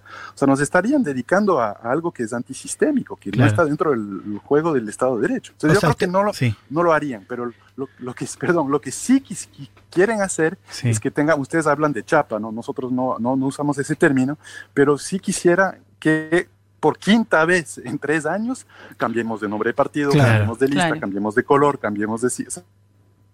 es un proceso de desgranamiento, de, debilitamiento constantes que significa que llegas a un proceso electoral hmm. eh, sin estructura, sin organización, con, con un nombre de un partido que... Claro, sin los símbolos, digamos, de la elección. con un pacto. Sí. Sí, pero también con el pacto, con, porque es un partido ya existente. Tienes que pactar hmm. con con un nuevo partido hmm. que ya tiene sus cuadros, que te está diciendo, bueno, vengan con nosotros, pero nosotros queremos esto, esto, esto. O sea, es ponerte en una situación, o sea, no solamente en una cancha inclinada, sino allá con unos obstáculos casi imposibles de vencer. ¿no? Guillaume, Leticia Martínez te saluda, ¿cómo estás? A la par que, que, se conoció la suspensión del partido, también se conoció la decisión de la justicia de ratificar la condena a ocho años de prisión de Rafael Correa en la causa que nosotros decimos la causa de los cuadernos ecuatorianos en relación a la causa argentina, esa, ese cuaderno que se descubrió de una ex asesora que lo había escrito un par de años después. Eh, ¿Cómo llega esto, en, bueno, cómo analizás esto de la justicia ecuatoriana en el marco de las elecciones de febrero y la posibilidad, más allá de cómo se resuelva el tema del partido, de la posibilidad de Correa de presentarse como vicepresidente? Digo, ¿qué pasaría con esta situación? Sí, fíjate las similitudes, ¿no? Es increíble, ¿no? Haces el símil con Argentina, los cuadernos. Podríamos establecer similitudes con tanto. Por eso es que es un proceso geopolítico, es un proyecto geopolítico regional, este retorno del neoliberalismo autoritario, del autoritarismo neoliberal. Hay muchas similitudes con Bolivia también, ¿no? Si piensas los intentos de proscribir al MAS y algunos de sus candidatos. Similitudes con Brasil, ¿no? Lula en la cárcel gana Bolsonaro, Correa fuera del país gana cualquiera. Es decir, hay, es realmente hay mucho copy-paste ahí en todo esto. ¿no? Eh, en cuanto a, los cuadernos que tú decías, sí, en realidad fue, supimos después de que los cuadernos habían escrito no dos, sino cuatro años después de los hechos narrados en el cuaderno. Eh, recordemos que es una asesora de Correa que dice yo he recibido tanta plata, pero lo escribe en el presente del indicativo, ¿no? Hoy me reuní con tal persona y recibí con tanta plata ah, hasta Ah, está escrito, para, está escrito en presente, sí. pero eh, efectivamente se sabe que fue escrito cuatro años después de los hechos. Sí, de hecho entiendo que confesó que lo escribió en un vuelo de 30 minutos y cuestiones llamativas 45 como... minutos, claro, 15 minutos más. Ah, bueno, como ponerle datos de centavos, por ejemplo, a los montos que supuestamente había recibido cuando había sido, bueno, como está contando Guillaume, cuatro años antes. Es impresionante, porque incluso el cuaderno, si tú revisas el cuaderno, yo tengo, yo tengo digamos, las copias que, que son de dominio público, eh, ves, eh, hoy recibí, hoy recibí tanta, tanto dinero, eh, me dijeron entregar a tal persona, y luego pone como en una casilla entregado. O sea, claramente sí, buscando generar un diario en tiempo real, con sistemas de contabilidad en tiempo real y tal. Y luego tuvo que confesar porque se descubrió que el, que el cuaderno físicamente había salido de la impresa, de la imprenta, perdón, eh, cuatro, años, cuatro años después, que había sido, digamos, impreso en el 2018, entonces tuvo que cambiar su historia y decir que lo había escrito de memoria. Bueno, igual, igual le faltó, me parece que le faltó una parte del capítulo ecuatoriano que es, en Argentina se quemaron después los cuadernos. Entonces no ah. hubo forma de ir al original y hacerle un peritaje. Entonces, bueno, ya es como... Cometieron el error en Ecuador, mira. Viste, como porque, claro, entonces acá eh, esos nuevos cuadernos después se quemaron y entonces fue, ya, ya no sabías que se estaba discutiendo del cuaderno, una fotocopia, eh, bueno, ya se embarulló mucho. Pero em, sí. Eh, hay una, una, cosa por ahí para ir promediando, pero ah, me interesa también nos contaste con, con mucho detalle la, la situación legal, la, la, situación electoral. Una última pregunta te pido una respuesta breve respecto a eso es, ¿qué escenario, eh, vos nos describiste bien, tu idea es que eh, esto es una estrategia como de desgaste, o sea, por ahí no que no se puedan presentar de ninguna manera, sino que lleguen desgastados, teniendo que negociar con 50 partidos distintos, ¿no? Como cambiar el sello 20 veces y demás. Eso sería como, como un escenario. Em, está la situación de Correa particular que te preguntaba Leti respecto a, la situación de él. Entiendo yo que por ahora este, seguirá eh, como está, ¿no? ¿no? No en Ecuador, seguirá estando en el exterior, supongo que eso no va a variar em, prontamente. Te hago otra pregunta por la sociedad ecuatoriana. O sea, ¿cómo, ¿qué lectura estás haciendo de cómo reciben Ecuador la situación política y inevitablemente te tengo que preguntar en relación también a la pandemia, ¿no? Porque es una sociedad que está, eh, como todas las del mundo. solamente sobre el, sí.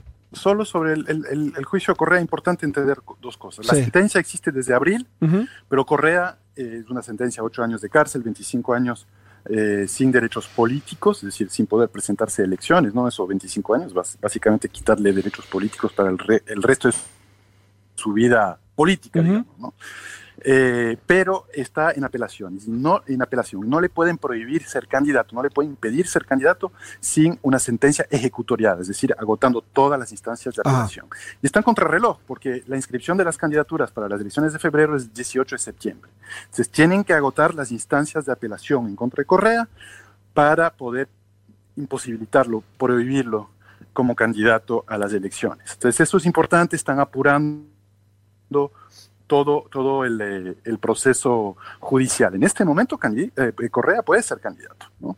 Eh, ahora, en cuanto a la pandemia, es increíble, ¿no? Porque, bueno, o sea, obviamente eh, tenemos un sistema judicial esencialmente cerrado, solamente los juicios urgentes, cosas muy graves, ¿no? Cuando se trata de, de una medida alternativa a la privación de la libertad, están tratando en el sistema judicial, pero el juicio Correa camina, o sea, está rompiendo los niveles de, celeridad del sistema judicial tradicionalmente lento en el Ecuador, ¿no? Están realmente avanzados muy rápidamente. Y sobre lo social, lo que tú preguntabas, eh, yo creo que cada ataque descarado, se hace cada vez más evidente en cuanto a sus, fines políticos.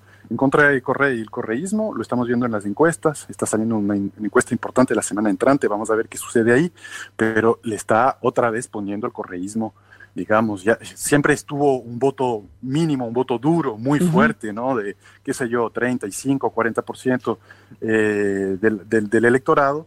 O sea, lo que creo que están haciendo, por eso están tan asustados, es poniendo otra vez el correísmo como una fuerza que yo creo podría en el ámbito parlamentario conseguir, ciertamente va a ser de lejos la primera fuerza política en el Parlamento, hay que ver si podría incluso conseguir una mayoría parlamentaria. ¿No? Y de eso están asustados, porque eso difícilmente lo pueden impedir, porque no es un solo candidato, ahí es, digamos, en las elecciones parlamentarias es más difícil bloquear.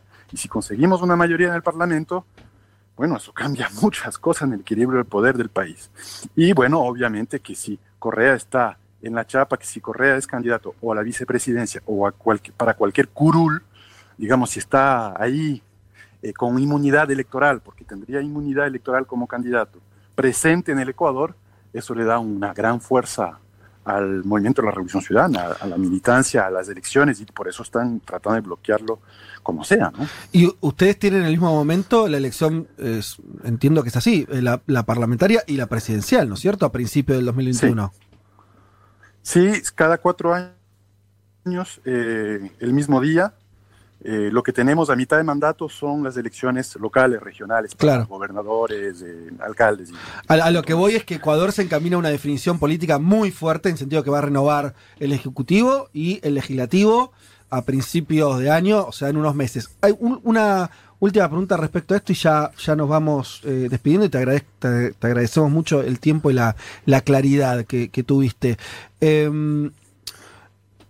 ¿Ves? Eh, porque otra cosa que estamos viendo, bueno, al principio del programa hablábamos de eh, que incluso en Estados Unidos Donald Trump está poniendo en duda eh, si hará las elecciones en noviembre. Tenemos la situación mucho más cercana geográfica y políticamente de lo que está ocurriendo en Bolivia, también donde el escenario electoral se empieza a desdibujar conforme el gobierno de no estaría por lo menos muy entusiasmado con llamar a la gente a, que, a preguntarle qué quiere.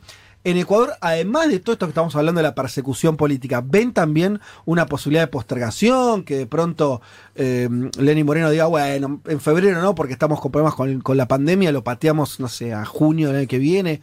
¿Eso está también en el debate o no?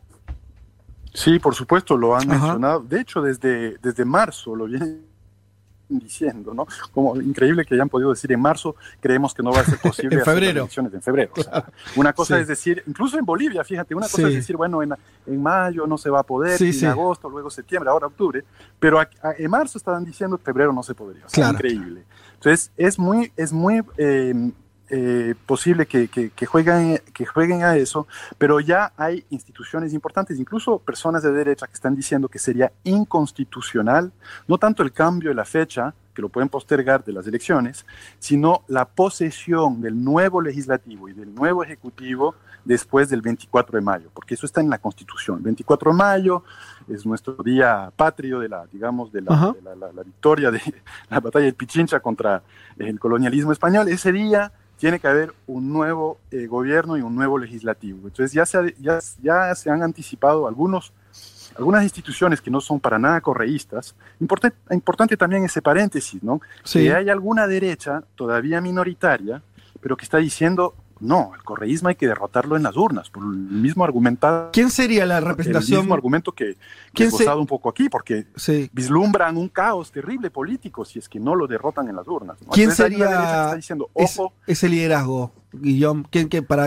para eh, saber en quién está pensando? están divididos, porque incluso dentro de los mismos partidos, probablemente el Partido Social Cristiano, el Partido Jaime Nebot, Ajá, que está peleado con el gobierno, claro. pero incluso dentro de las filas social cristianas están divididas, porque hay algunos que estarían muy contentos con no tener que lidiar con eh, Correa eh, en, una- en un, en una- en un binomio, como es que dicen ustedes, en, un- en una chapa, eh, porque obviamente les facilita el acceso al poder. ¿no? Entonces, más, más que un partido político que, es- que está de forma homogénea, identificada con esta con esta visión de las cosas, hay opiniones de personas influ- influyentes en el, en el escenario político, en la derecha ecuatoriana, que están diciendo, bueno, pero a ver, este- todo esto es, es grave para el próximo gobierno.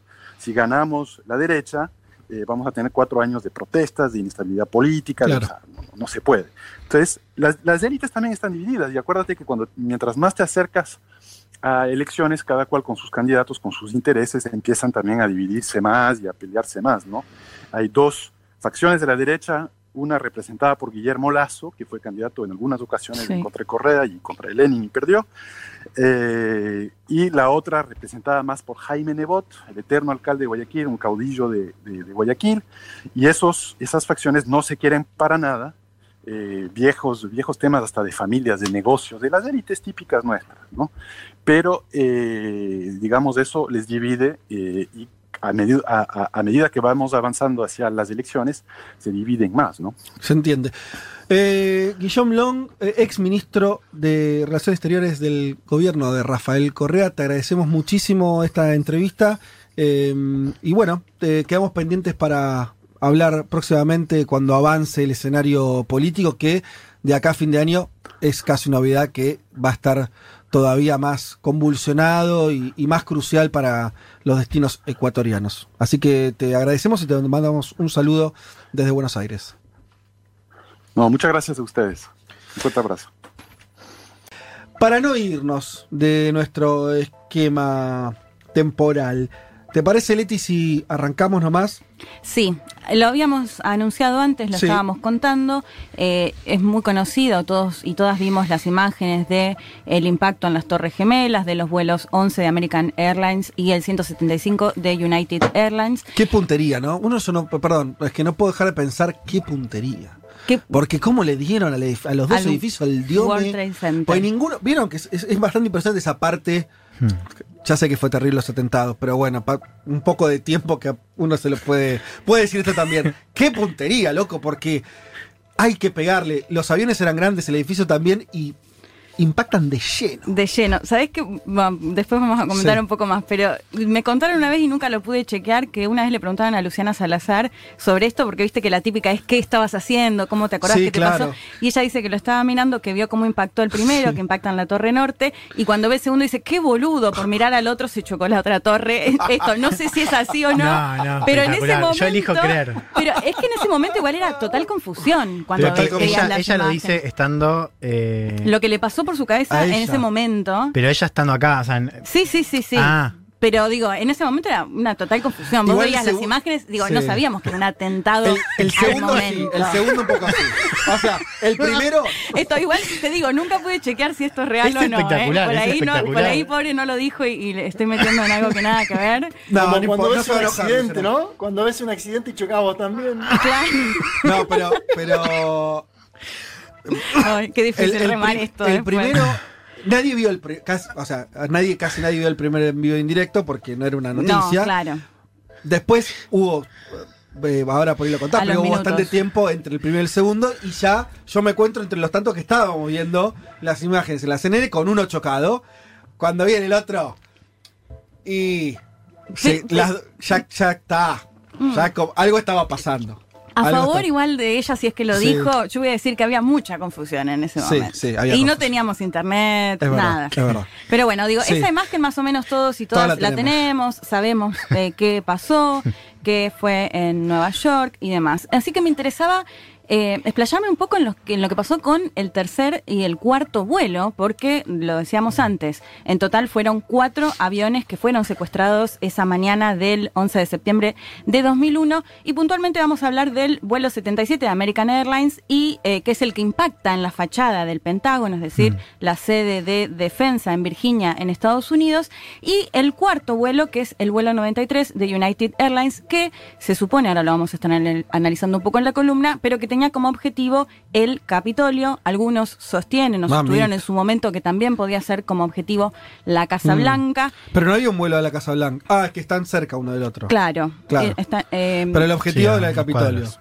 Sí, esto al menos se sabe en parte por lo que confesaron Claro. después algunos de los detenidos, pero también se había barajado eh, la posibilidad de que uno de los objetivos sea la Casa Blanca. Igual ahora lo vamos a estar analizando mejor. Si les parece, para ir metiéndonos de lleno en el tema, escuchamos a Andrei Servín Pont. Él es analista internacional y director de la Coordinadora Regional de Investigaciones Económicas y Sociales, CRIES, que nos contaba un poco cómo se dio esto de, el, sobre todo el tercero y el cuarto vuelo.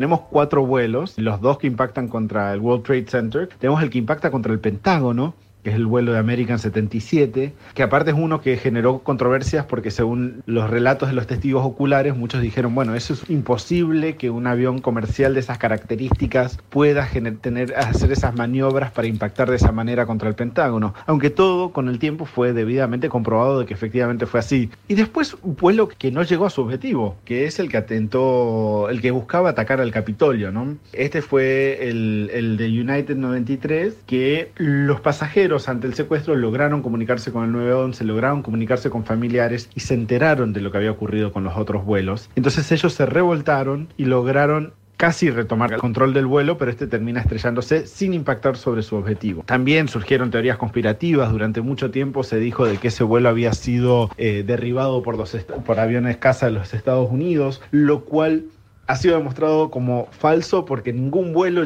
ningún avión de combate logró despegar a tiempo, pero sí después, años después, supimos, y Bush lo reconoce, de que él dio la orden de derribar cualquier vuelo eh, una vez de que se enteró de los hechos que habían ocurrido y los ataques contra el World Trade Center, ¿no? Ay, sí, tantas cosas que me acuerdo de. Porque Sí. las cosas que se decían. ¿Te acordás la, eh, la cantidad de horas que habré visto de gente explicando de si las torres se pueden derretir adentro? Sí. Para, pero al final era lo que uno suponía. Ocurrió lo que ocurrió. Sí, bueno, lo que contaba un poco, al menos dos cosas para analizar de lo que decía Andrei Servin Pont. Esto, muchísimas teorías conspirativas que aún hoy algunos Sí. algunas lo sostienen, que fue, por ejemplo, un autoatentado, bueno, particularmente el de las torres, pero también lo que contaba Andrei sobre eh, el vuelo, el cuarto vuelo eh, derribado, que si fue derribado también por el gobierno de Estados Unidos. Y la otra particularidad que yo ah, particularmente lo desconocía, es que Bush confesó o contó que él había dado la orden de derribar el vuelo en caso de que se sepa, ya que er- era otro avión secuestrado. Digo, qué decisión, porque se supone que lo hace para evitar más muertes, porque va a impactar contra una institución o no se sabía, pero a su vez estás derribando un avión con ciudadanos Sí, y claro. ciudadanas estadounidenses. Es, es realmente eh, tremendo. Y bueno, lo que contaba este- ahí. yo tampoco sabía eso, que ya se. O sea, que después Bush admitió que sí, sí. Claro. Que la orden era, no importa. Él admitió que había dado la orden. Sí. Supuestamente lo que sí se comprobó es que no fue derribado, que no alcanzó a ser derribado por eh, los cazas estadounidenses. Sí. Pero sí que había dado la orden, digo, o sea que claramente podría haber pasado, ¿no? Y eh, eso a mí me llamó mucho la atención porque realmente es muy impactante, o hubiese sido muy impactante si se, se confirma que uno de los aviones fue derribado por el gobierno de Estados Unidos. Pero bueno, lo que decía eh, Andrei, que es que no, que esto se comprobó que, que no era así. Analizando un poco eh, los dos casos y recordando un poco los casos de estos dos vuelos, lo decíamos, el eh, tercer vuelo, que el tercero lo, lo planteo así porque es de acuerdo a los horarios, las Torres Gemelas impactaron unos minutos Mm. ¿Fueron antes de las las primeras 9 de la mañana. Las torres sí, torre, más temprano. torre Norte primero, Torre Sur después, Sí. eh, impactan unos minutos antes de las 9 de la mañana. Después viene el del Pentágono y por último es el que Ah, se estrella. sí, claro. El tercero es el del Pentágono que se impacta a las 9.37 de la mañana, o sea, casi una hora después. Mm. Y esto, siempre hay que pensar que era 2001. No teníamos Twitter y podíamos ver en el momento No, que estaba claro. pasando, ¿no? Esto lo veías en tele, digo, una hora en ese momento realmente no es nada.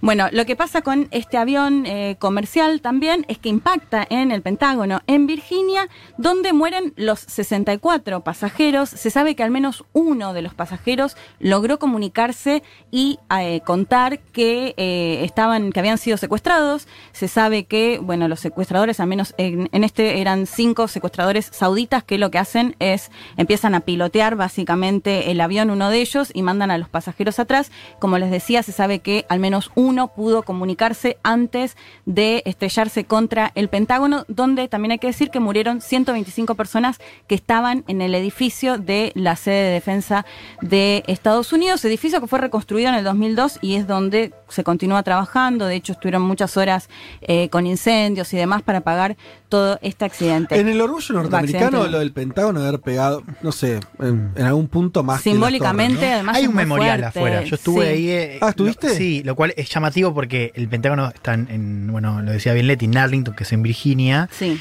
Qué raro, uno va a visitar, pero en realidad no hay nada para ver. No. Está todo oscuro y, a- y al ladito tenés como el memorial y hay como un, hay la parte de ver. Pero al Claro. Pentágono no te puedes ni acercar, me imagino, al No, es- no hay nada para ver. O sea, vos vas a ver y el Pentágono Claro. no, no podés Llegás a ver- claramente. No, obvio, pero llegás, llegás a ver la figura pentagonal. Sí, sí, se ve mucho mejor desde arriba, claro, Claro. eh, pero sí, lo ves y es esto todo oscuro, ¿no? Y al lado está ese memorial. Claro. eh, que, que igual es, es chiquito, no, no, no me pareció la gran cosa comparado con lo que es el memorial De las torres. De las torres, digo, no, no, no hay comparación. Bueno, incluso el memorial del cuarto, que es en pleno campo.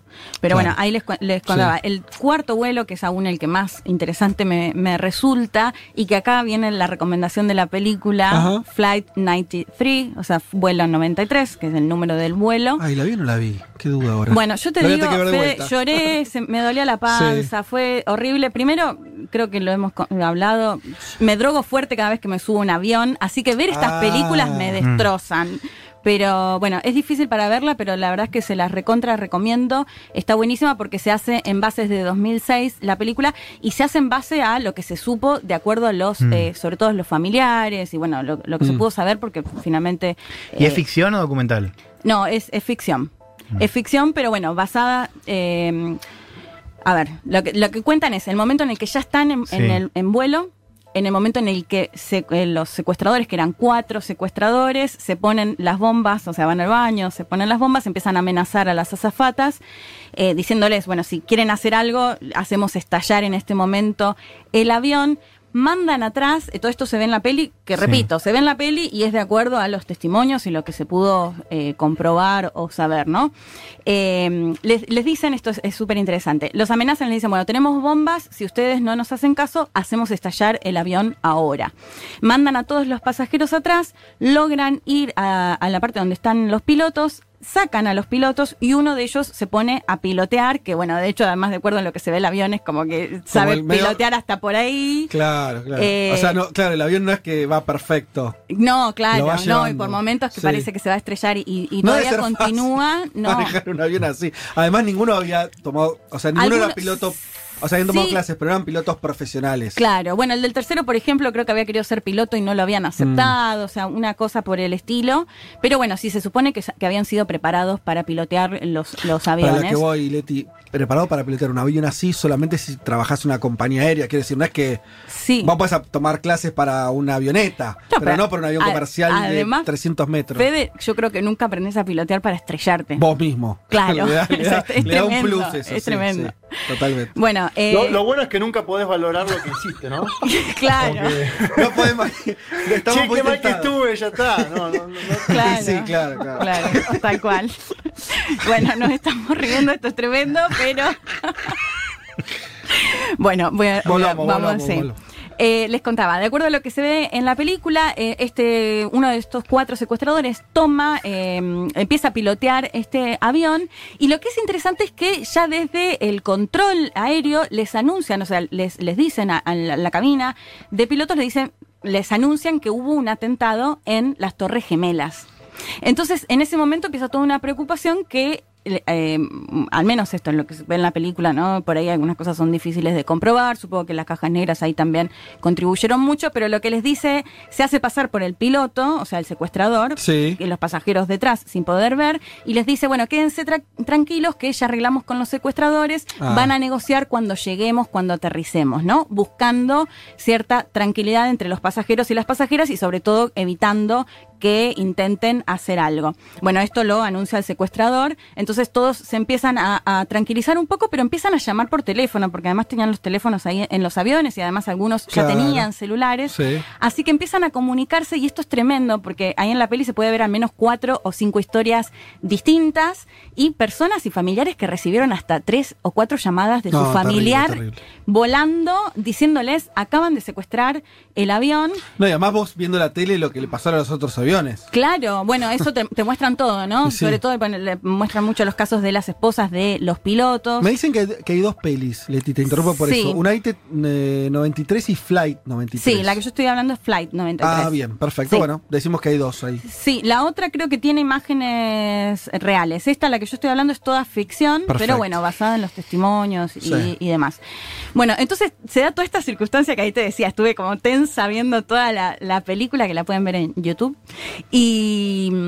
Y bueno, y esta situación de comunicándose con los familiares y los familiares sin saber muy bien qué hacer y sobre todo diciéndoles, miren, no les crean porque son vuelos suicidas, o sea, y después además se conoce el tercero en el Pentágono. Así que bueno, toda esa situación con la imposibilidad además de hacer algo desde tierra, porque ¿qué, qué puede llegar a hacer? Sí, sí. Con- bueno, Bueno, sí, eh, hay otra película que evidentemente es fantasiosa, sí. de los 90, que es... eh, ¿Cómo es que se llama? Bueno, O sea, previo a, a la sí, sí, que, o sea que supuestamente los yanquis podrían como subirse un avión que está tomado por terroristas, Sí. co- acoplar un avión militar y un comando que sube. y Claro. se- bueno, me- evidentemente falopa porque lo hubieran Bueno, hecho ahí. acá en la película se muestra que salen los cazas, pero no, Mm. no alcanzan a, a Claro. llegar. Sí, todo muy rápido.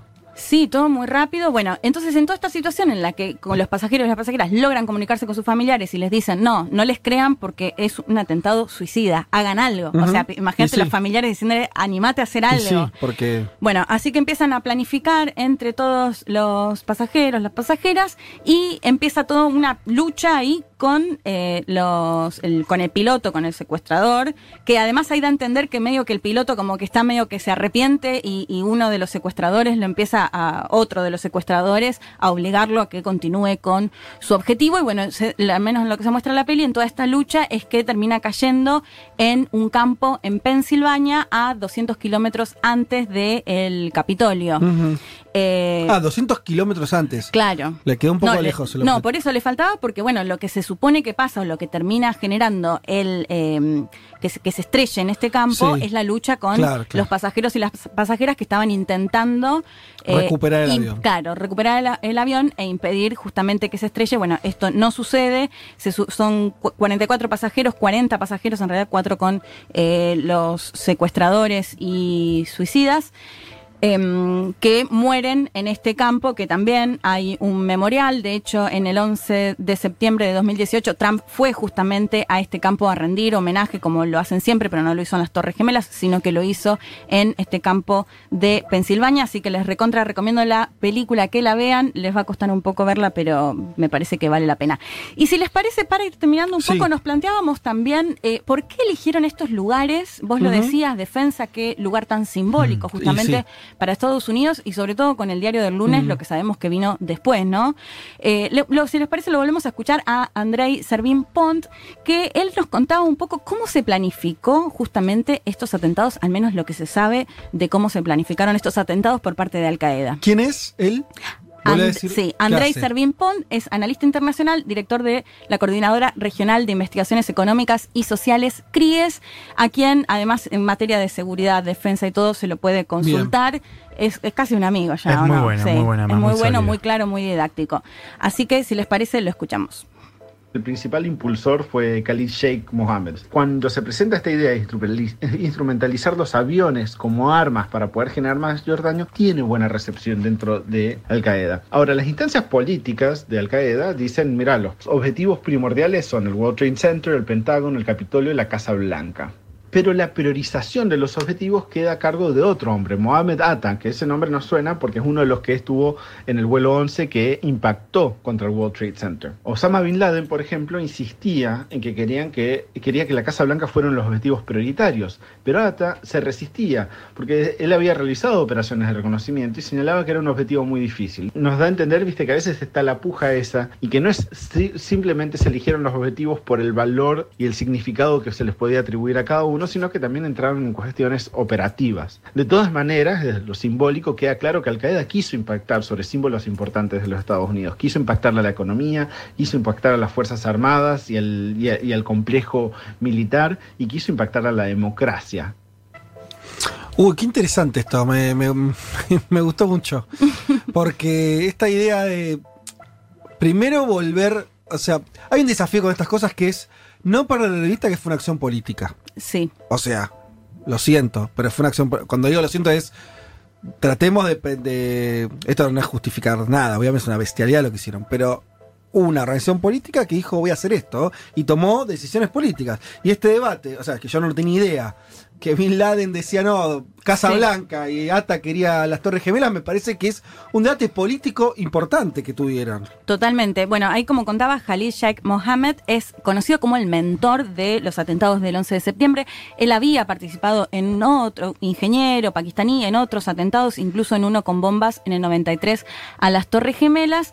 Y eh, él está, eh, tuve la oportunidad hace unos años de hablar con su abogado. Él está en Guantánamo. Lo que me contaba su abogado en ese momento era que, bueno, en, en marzo de 2003 lo encuentran en Pakistán, lo llevan a Guantánamo y lo que él me decía es, al menos durante tres o cuatro años se lo tuvo bajo constante tortura y lo que hacen o lo que nosotros queremos es que se llegue finalmente a un juicio que se va a demorar. Y volví a leer justamente una de las charlas que había tenido con él ahora para esta columna y él me decía que para él no sabía si en algún momento se iba a llevar adelante el juicio y en realidad es el día de hoy y el año pasado se hablaba con más fuerza de avanzar en el juicio justamente contra quien es considerado este pakistaní el mentor del atentado. O sea, todavía no lo llevaron a juicio, está detenido. en Guantánamo. En Guantánamo. Sí, y bueno, y viste que lo que es Guantánamo también, que quizás en otra columna lo toquemos, Sí, claro. ¿no?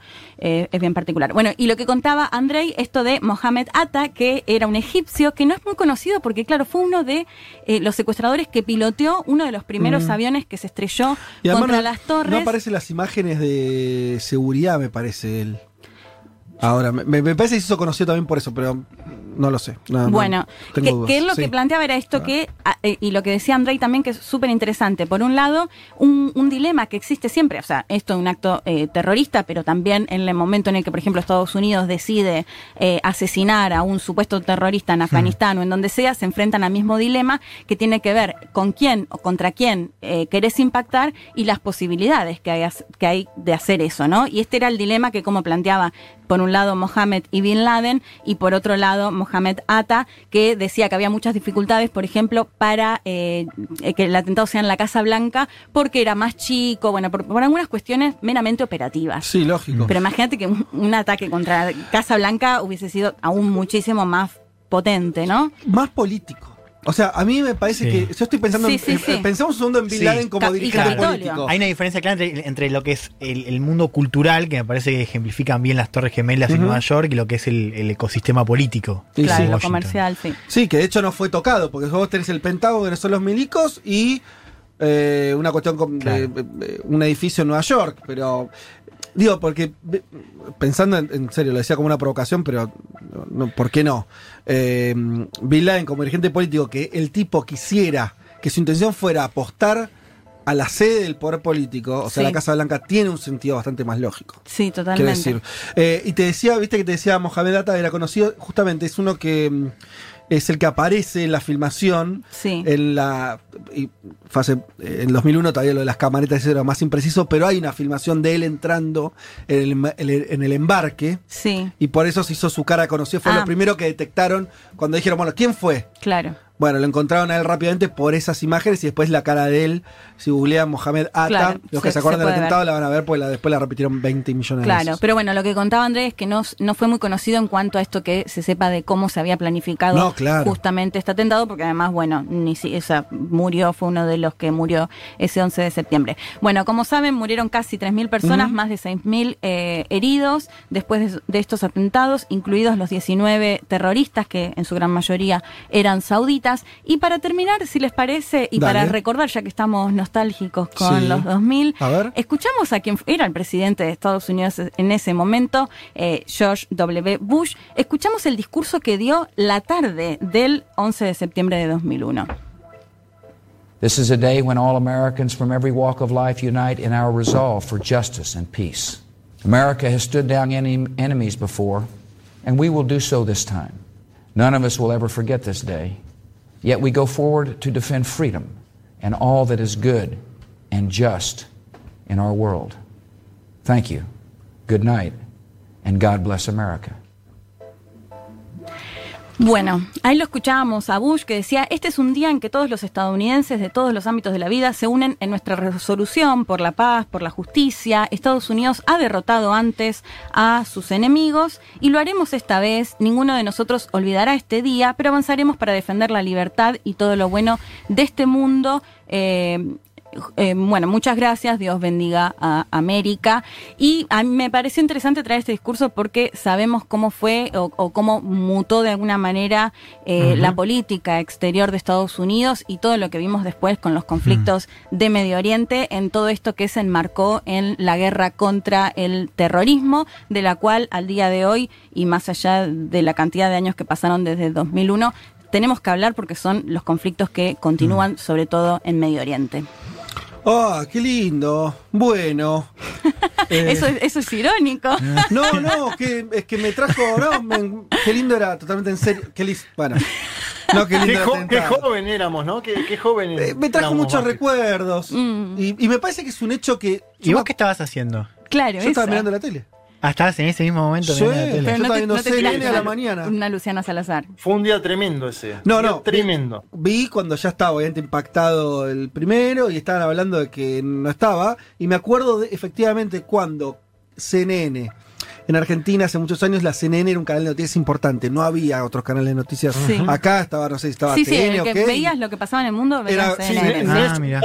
Estaba, estaba CNN y TN que tenía Nelson Castro, Fede, ¿te acordás? Exactamente. Entonces, eh, me acuerdo el momento en que CNN pasa de incendio en la Torre Gemelas a America Under Attack. Claro. O sea, ese es el momento en que, en que ellos se dan cuenta Mm. Que efectivamente era un acto terrorista fue cuando estrellaron el segundo avioncito. Claro. Eso es lo la, que, cara, lo que la vi. cara de Bush en la foto, hay que pasó Leti el audio de Bush. Hay una cara de Bush cuando le avisan, él está Sí, en una está en escuela. la escuela. Sí. Es tremenda esa foto a nivel histórico. Él Sí. se tuvo que meter en el búnker, ahora se metió Trump de vuelta. Eh, Sí. Bush se metió en el búnker eh, en esos momentos también. Sí, esas imágenes recorrieron el mundo también. Yo me acuerdo que llegaba de la escuela y bueno, mi papá me llamó así, mirá lo que pasaba, mirá lo que pasó y, y las imágenes que repetían todo el día. Sí, sí, Va sí. todo el día y durante meses, ¿no? Pero bueno, es un hecho que marcó, ¿eh? O sea, cuando hagamos periodizaciones en algún tiempo, el 2001 va a estar ahí. Me parece claramente marcado como un antes y después de muchas cosas que tienen que ver con la dinámica internacional. Gracias, Leti. Y de acá nos vamos, vamos a escuchar un poquito de música. Vamos a escuchar a eh, Howard, que es. Uh, mira, me encanta. Es la cantante de Alabama Shakes, una banda buenísima. Y haciendo Stay High.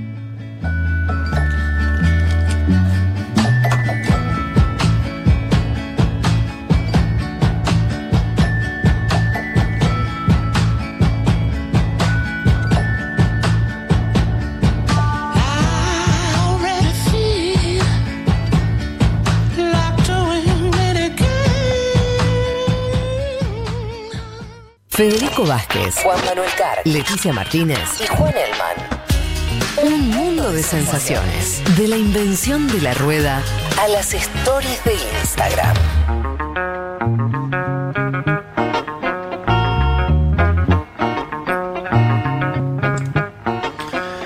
Programón de tres horas, gracias, dice socia en cama. El domingo pasado me hice socia para escucharlos más y hoy me tocó estar en cama con síntomas COVID. Uh, a Uh, un abrazo grande, ¿eh? Lo bueno es escuchar el programa entero. Eh, socia en cama, las mejores de las energías, ondas, no sé, lo que podamos transmitirte desde acá para que esos síntomas no sean COVID en primero y si te toca, eh, que esté todo bien. Sí. Eh, bueno, hay muchos mensajes. Conspiranoides. Obvio, Ay, me obvio, encanta, obvio. me Pau encanta. dice, chique, ¿no creen que fue un atentado por lo menos bastante particular? No, que fue un atentado particular. Sí, está claro. Pau, sin dudas. Eh, es que todos los atentados son particulares. Sí. Ese es el tema. Meli o Santa Fe dice, los negocios entre Bush y Saddam Hussein están recomprobados y la guerra que Estados Unidos empezó Medio Oriente después aún más da a pensar que fue un autoatentado, no sería la primera vez además. Bueno, No, e- ese no era uno de eso. los argumentos ¿no? de Sí. estas teorías conspirativas, es que Estados Unidos lo había hecho Pero- para justificar lo que hizo por- a posteriori, ¿no? Pero es raro porque... porque el otro también es muy explicable. Quiere decir, eh, existe. Al Qaeda existía, existía Bin Sí. Laden existía, eh, existía. Los atentados existían, o sea, este porque tuvo mucho éxito, si se quiere, para ellos. Sí, además esta idea de, de que, que explicaba, eh, como, digamos de vuelta el nombre del analista, me lo olvidé. Andrei Servin Pont. Que bien explicaba esta idea de, bueno, de- había una disponibilidad tecnológica, que ahora la hay menos, Claro. los aviones. Era bastante sencillo, en un punto subirte un avión, tratar de tomarlo, ¿no? Eh, hoy hay muchas más medidas de seguridad, un montón de cosas. Que surge igual con la particularidad de estrellarse contra un objetivo, porque sí por ahí habíamos visto estos aviones, los libios o los Mm. palestinos, ¿no? Que tenían como eh, Volarlos. volarlos, pero en esta tienen la particularidad de estrellarse contra un objetivo. Sí. Yo en ese debate que había sobre Casa Blanca o New York, Sí. creo que también tuvo que ver mucho. eh, A ver, a la Casa Blanca vos no podés sobrevolar, pero ni de casualidad de forma Y- cercana. Claro. Puede ser, Y, sí. la- y las Twin Towers en ese, en ese entonces era un, un- un lugar bastante más accesible. Me parece que va por ahí, ¿eh? No, pero el, el dilema supuestamente era Casa Blanca o Capitolio, que en definitiva sería Ah. como el objetivo político, porque Claro, además están claro. más ¿A cuál de cerca. Y eligieron el. Capitolio porque, Porque supuestamente, bueno, según lo que me contaba Andrei, más alto, me parece, ¿no? sé, lo que me decías es que es más chico, o sea, como que era más complicado Mm. eh, estrellarlo con un vuelo comercial. Ahí está. Gabicho dice tenía 17 años y dormía. Entró mi viejo al grito de chocó un avión con las torres gemelas contra las torres gemelas. y mientras ponía MTV. MTV Muy- muy- para muy ver de qué la época. pasó. Sí, muy de la época. Choca el segundo. Eh, las torres gemelas fueron demolidas. Se ven las explosiones coordinadas por la implosión del edificio. Ah, bueno, hay muchos que Eh, creen. esa teoría, decíamos. Eh, fue el día del maestro, dice Pablo. Totalmente, Claro. 11 de septiembre. También aniversario del golpe de Estado contra Así Salvador es. Allende. De hecho, hasta ese momento era lo de Chile, Fede. El 11 de septiembre era Chile. Totalmente. momento, El golpe Sí. de Estado. Recuerdo que no tuve clases, por eso pude verlo en vivo. Se suspendió las clases, bueno, no sé dónde, Pablo, pero acá en Argentina no, me parece que no. Ah, se suspendió las clases por el Día del Maestro, en general. ah, claro. no hay- sí, bueno, entonces yo no estaba sé, no Mañana, mañana rindo dos finales en menos de 24 horas cada uno. Necesito éxitos o suerte. Las dos cosas. Mica, las dos cosas, ahí va. Eh, ¿Qué más? ¿Pueden repetir el nombre de la canción de recién? Uy, me mataste. Me mataste. Pará. Te la busco. Stay High. Stay High. Bien. Sigamos. El 2001 estaba en la primaria y como el 11 de septiembre es el día del maestro, Sí, recuerdo es visto- verdad. Claro, Yo mandé no había fruta clases. también, que estaba en, en clases, no, estaba fuera de mi casa y, estoy hablando. Que mi papá me acuerdo que me llamó para la misma situación, imagino que vivimos todos. El 11 del 9 yo estaba cursando Fundamentos de la Ciencia Política en la de ramos de sociales de la UBA. Se Uy, terminó la clase ahí y se armó un lindo debate. Eh, ¿Se acuerdan que hubo gente que, bueno, al- algunos, algunos como que por ahí un poco pasados de rosca salieron a, Hubo festejos de alguna gente. sí. Ah, hubo gente que salió a saludar. ¿En serio? Sí. Sí, hubo festejos. Wow. hubo- no vamos a mencionar a personas, pero Hubo, hubo, hubo hubo. varios. Hubo. de hecho, a un dirigente, hoy, wow. hoy Bueno. Hay, hay personas que lo celebran. Públicamente es un poco bestia, pero bueno. Em, ¿Qué más?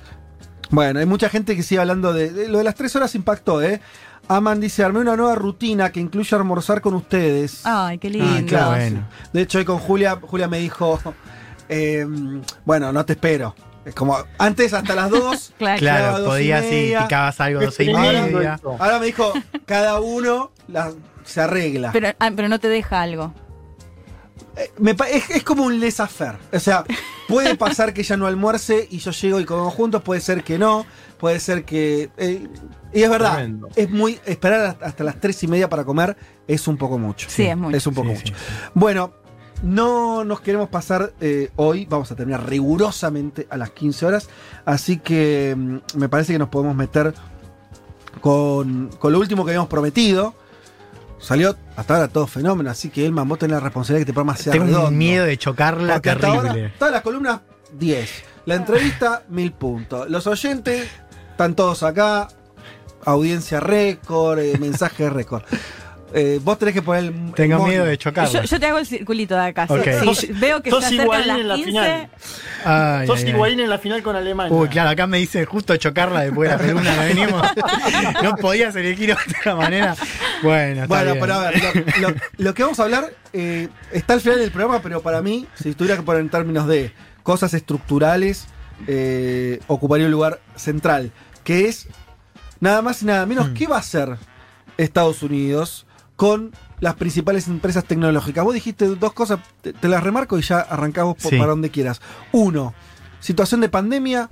Estas cuatro empresas, recordemos Google, Facebook, Amazon, Apple, son las cuatro más grandes empresas tecnológicas del mundo y que la pandemia aceleró un crecimiento o, o hasta una, eh, una necesidad en algún punto de, Sí. de estas empresas que crecieron en vez de cuando a la economía norteamericana le fue en general muy mal.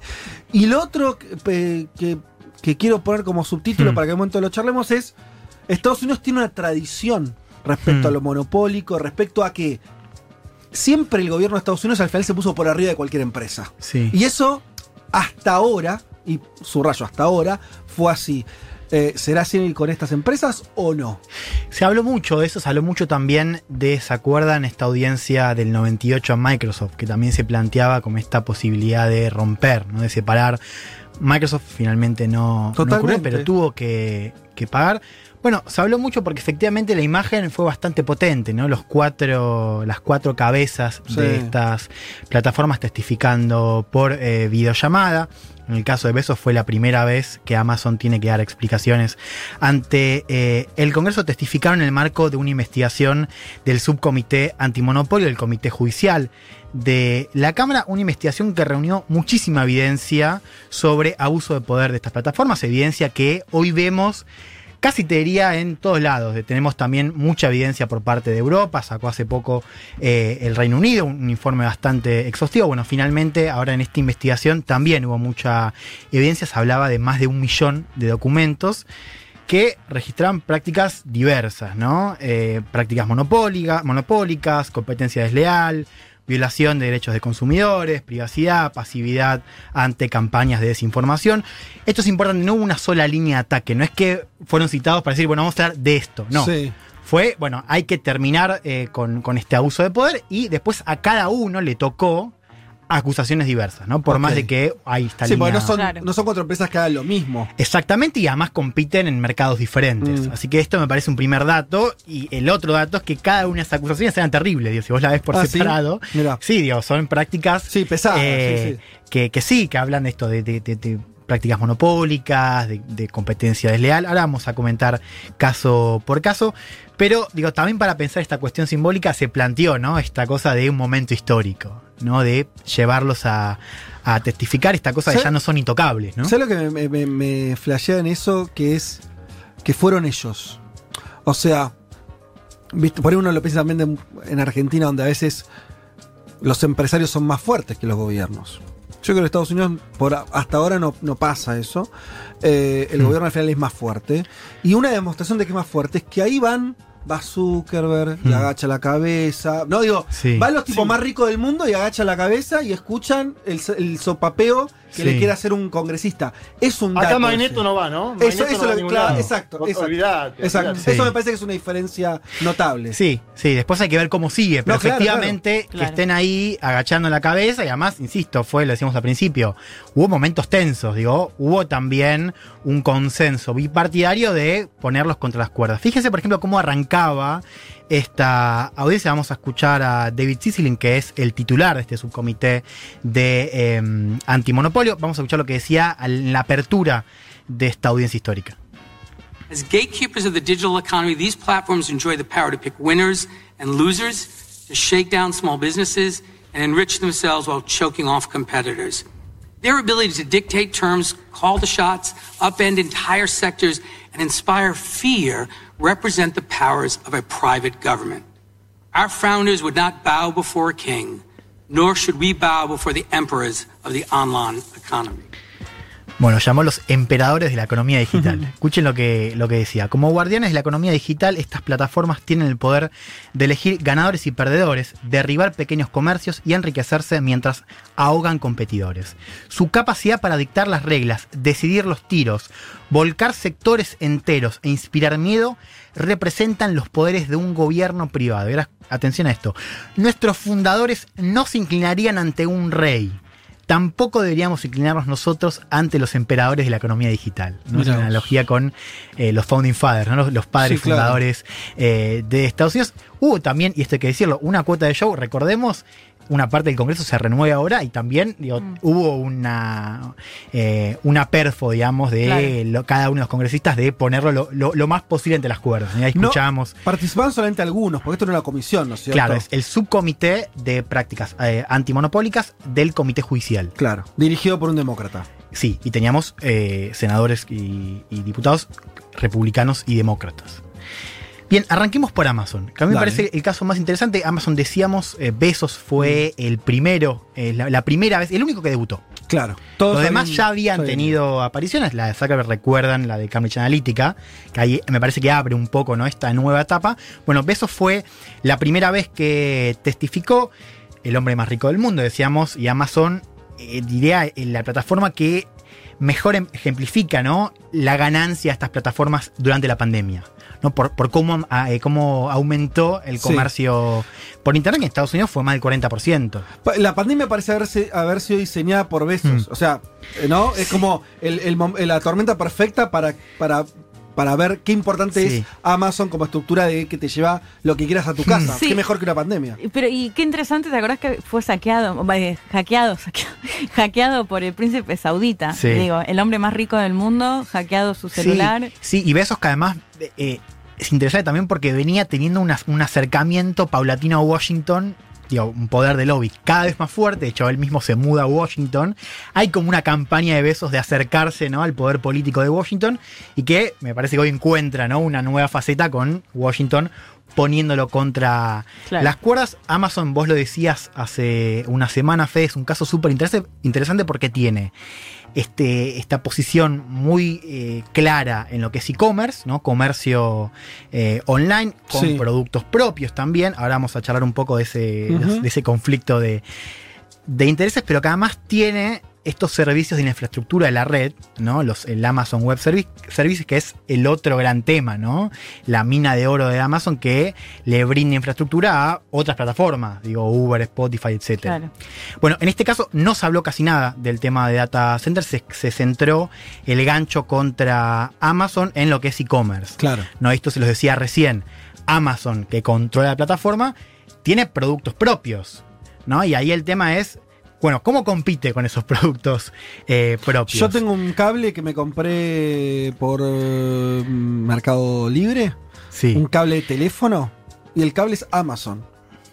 Bueno, ¿Te entendés? Acá o sea, fabrica cables de teléfono. O sea, algo que incluso hasta decís, bueno, este es un genérico chino. Claro.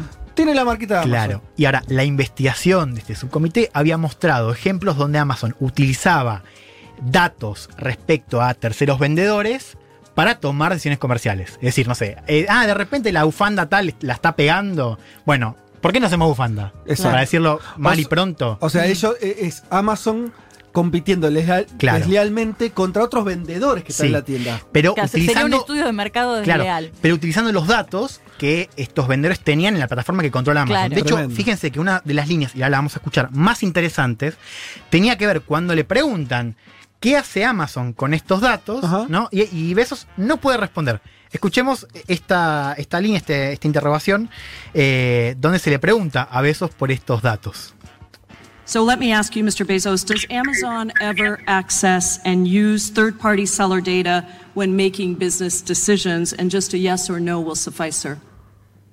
Uh, I thank you uh, for the question. I know it's an important topic, and I also want to thank you for representing us. Uh, I can't answer that question yes or no. What I can tell you is we have a policy against using seller specific data uh, to aid our private label business. Uh, but I can't guarantee you that that policy has never been violated. Bueno, hay un poco evitativa al principio, gracias por la pregunta. No puedo responder por sí o no. Le puedo decir que tenemos una política contra el uso de datos específicos del vendedor para ayudar a nuestro negocio de marca privada, pero no puedo garantizarle que la política no haya sido violada. ¿No? Ah, y esta es la línea. o sea, Amazon, eh, y esto creo que fue lo, una de las cosas que más se repitió, ¿no? Esto de no te puedo asegurar si utilizamos esos datos de terceros vendedores que compiten contra nosotros para tomar nuestras decisiones. Esto quedó claro, de hecho después eh, siguió eh, presionando. Cada congresista tenía cinco minutos para dialogar ah, con eh, cada uno. En este caso fue para mí la Hayapal. Diría de lo más notable que escuché yo en, esa audiencia, fue también bastante contra Zuckerberg.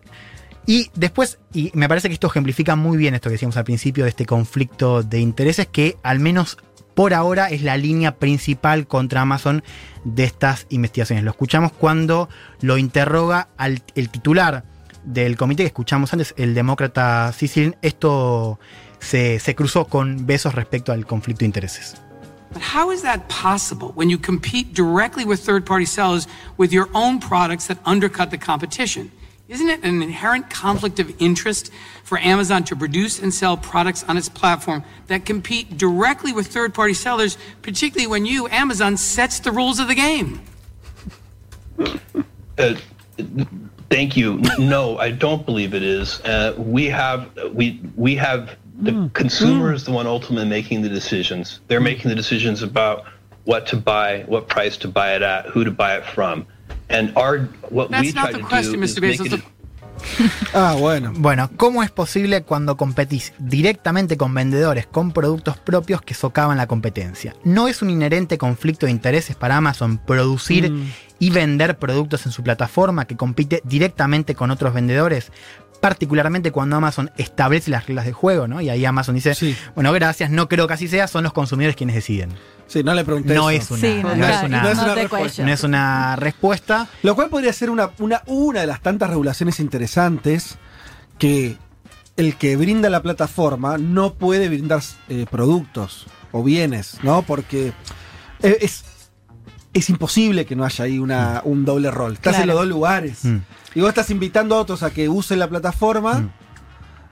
Y son competidores también. Entonces vos vas a querer que ellos estén, pero que no vendan. Pues eso pasa. Por un ejemplo. El capitalismo ahora después se empezó a desregular justamente y los problemas que hay con eso. Pero los bancos históricamente no podían hacer otra cosa que ser bancos. ¿Por qué? Porque el que tiene la guita no puede ser. Si el que, el que te maneja la guita, además te maneja otros sectores de la economía, estás en un problema grave. Por eso los bancos estaban restringidos a una actividad. Quiere decir, como. O sea, no, es, es un debate que, que, Sí, y, lógico. y que ahora toma otra dimensión, porque acá está, por ejemplo, el tema de los datos. No, claro. Digo, el tema de los datos de terceros vendedores, donde, claro, los usan para tomar decisiones comerciales. Juan, ¿me estaba por e- preguntar algo? Sí, no, no, con esto que plantea Fede, eh, porque a ver, yo obviamente cubrí esto en la semana y vi muchos medios que ponían el inspirador discurso de Jeff Bezos. De hecho, si alguien pone el inspirador discurso de Jeff Bezos, le van a aparecer 200 notas en 500 mm. medios distintos, una cosa impresionante. Y bueno, obviamente, habla de su infancia en Texas, de su familia, bla, bla, de su origen en un garage, todo esto. Sí, claro. Ahora, ahora influye mucho, me parece, y acá hay otro. Besos está en otro lado del mostrador a la vez en simultáneo, está en varios lados, que Besos es el titular de The Washington Post. Sí, claro. A ver, en esta cobertura positiva, estos audios que, que, muestra Juan Elman, que Juan Elman trae acá, yo no los vi en casi ningún medio o en poquitos mm. contados. Y sí vi el inspirador discurso de Jeff Bezos. Me parece que también hay que poner el tema mediático y que él sea titular de The Washington Post en esta cobertura positiva que tuvo su participación. ¿Sabes, Juan? Yo leí algunas notas del, post que cubre bien sí. el tema de tecnología y claro, y acá todas las notas, cada vez que menciona Besos es entre paréntesis Jeff Bezos Own de Washington Post. Y de hecho, el mismo columnista diciendo, yo siempre cubro tecnología con mi ojo crítico al margen de Besos.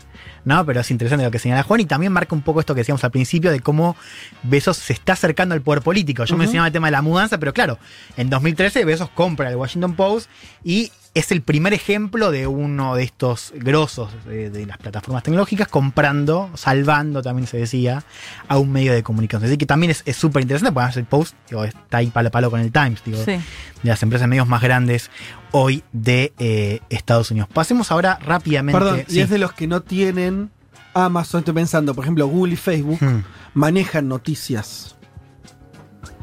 Porque son plataformas, ¿me entendés? que O sea, ya, ya, hmm. ya tienen el poder de manejar en, términos mediáticos algo de la agenda. Porque manejan contenidos, porque son redes sociales. Y Amazon, me parece por ahí la búsqueda del, del, Washington Post tiene que ver con que por su estructura es hmm. el que está más lejos de la cuestión mediática. Sí.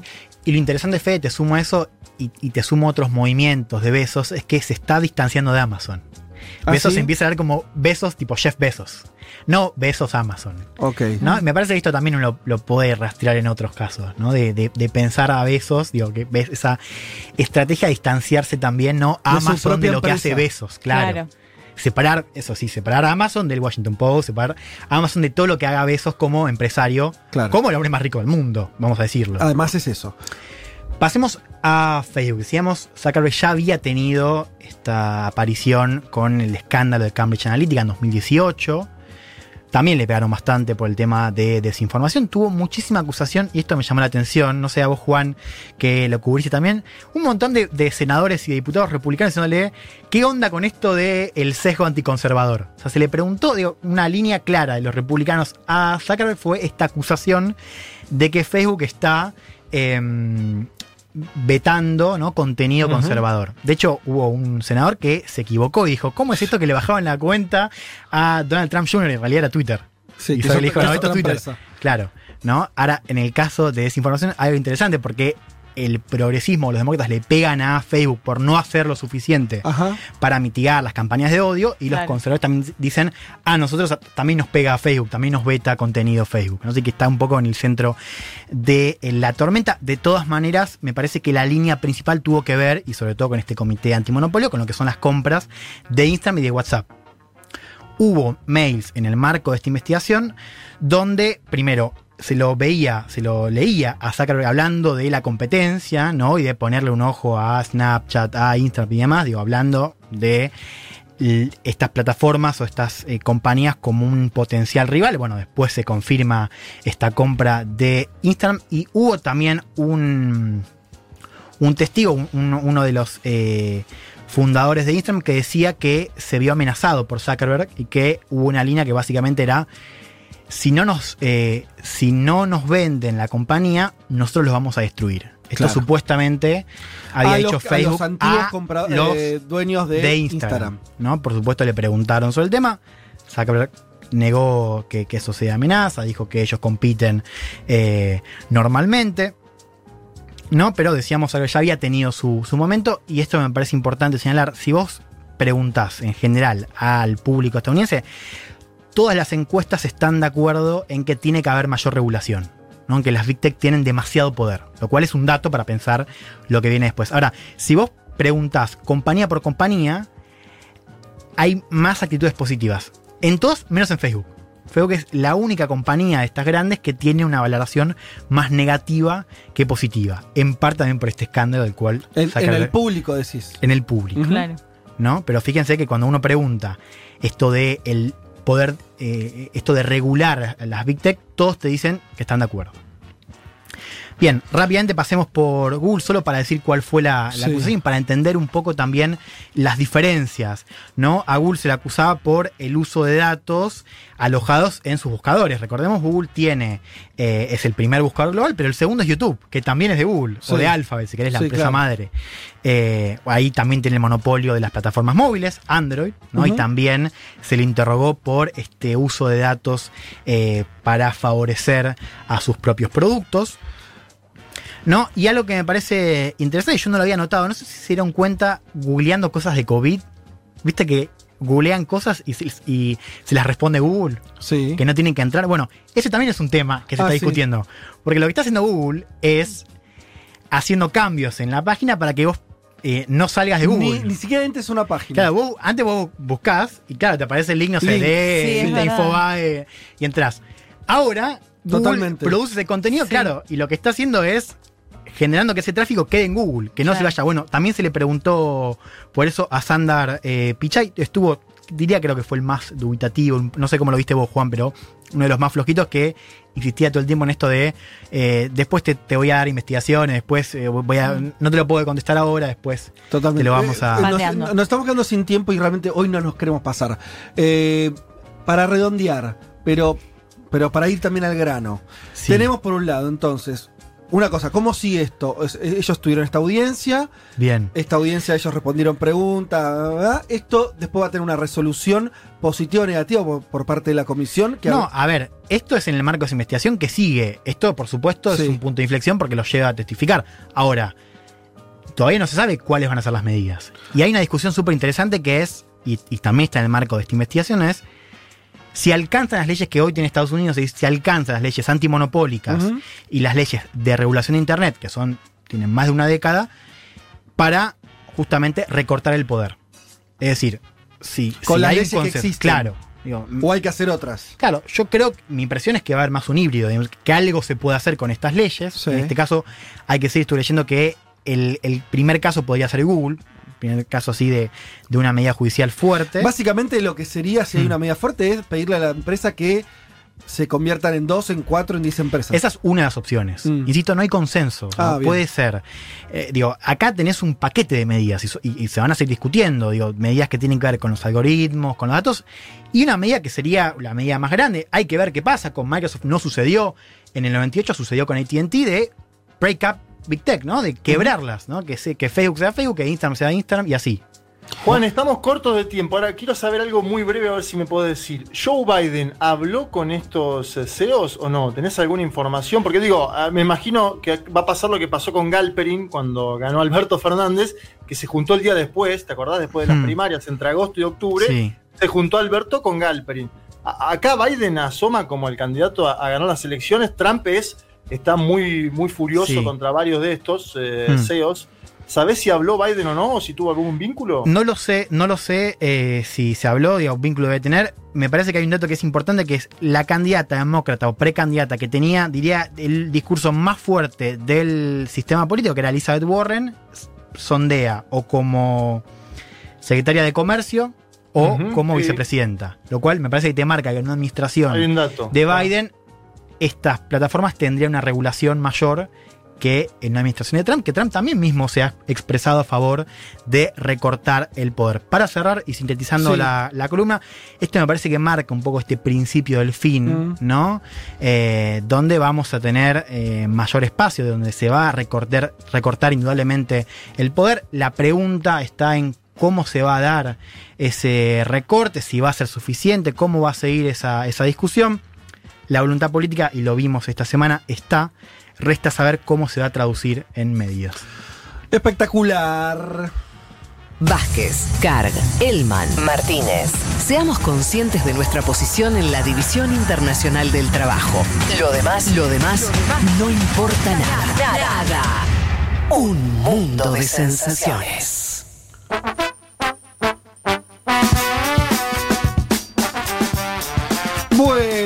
Son las 15 horas en punto y este programa se está terminando. Eh, por ahí nos quedaron, nos faltaron cuatro minutitos para leer mensajes tranquilos. Así empezamos. Eh, en, claro, en dos meses son, son las tres y cuarto y acá estamos. No, No, nos alcanza, solamente nos estamos acomodando, pero ahí estuvimos muy bien. Nuestras productoras están contentas, ¿no es cierto, Natalia? ¿No es cierto, Aldana? Eh, grande nos entregaron tarde, ¿eh? Nos entregaron tarde hoy. Es verdad, es verdad. Ah, es son verdad, estos por ahí, era eso. Entonces voy a leer tres mensajes. Fede dice, lo único Sí, que no puede lograr Google es que se suscriban a YouTube Premium. Es verdad. No sé cómo le va con eso, pero a mí al menos no me tienen. Se viene un mundo de sesiones de cuatro horas. No, Maga. No, no, no. J dice, recomiendo ver Amazon Empire, The Rise and Beginning eh, of Shop Best, no sé qué, bien. Eh, Galperín subió a Twitter una foto de Mercado Libre arrancando un estacionamiento, arrancando en un estacionamiento. Besos Style, la onda del galpón, ¿no? Esto que decíamos antes. Todos son, todos en un garage, es increíble. Sí. Hay algo ahí. Raro. Eh, ah, ¿Cómo? ¿Qué dice? ¿Ya hablaron de lo que dijo Elon Musk? No, no tuvimos tiempo. Qué lindo tenerlos hasta Sí, las el 3 domingo horas. anterior. Es verdad, ya hemos hablado. Sí. Eh, qué lindo tenerlos hasta las 3. Vieron que la cantante de Grims espera un hijo de Elon Musk. Bueno, qué sé yo. No, no, no, no, esas cosas no, no las vamos a poder cubrir. Eh, ¿Qué más? Quería leer varios mensajes. Hay muchos, ¿eh? les agradecemos a todos los que están es- escribiendo y obviamente a todos los que nos escuchan. Eh, chicos, ahora quiero un mundo de sesiones de cuatro horas. Esto se repite, pero no va, ya está, listo, no lo pidan, ya está, hasta acá llegamos. No me olvido más, dice Agus, de ese 11-9, 11 de septiembre, que estaba en casa de una amiga y la madre nos despertó gritando. Eh, bien. Un oyente decía hace un rato que si sumamos una hora más ya nos convertiríamos en feliz domingo y eso me dio mucha gracia. Y con eso, y con eso, y debutando entonces en las tres horas que creo que estuvieron dignas, Sí. compañeros, creo que estuvimos bien, mucho contenido, no sé, ahí los oyentes se dan cuenta, dicen, eh, la entrevista, el noticiero, bien, bien, intentamos eh, que esta versión sea tan dinámica y, y- y- y con la sensación de que de que, el, de que el tiempo está justo como cuando nos duraba dos horas. Así que agradecemos muchísimo a que estén del otro lado, básicamente, que nos escriban, que nos apoyen, que nos den aliento. Y hasta el domingo que viene. Porque esto se fue.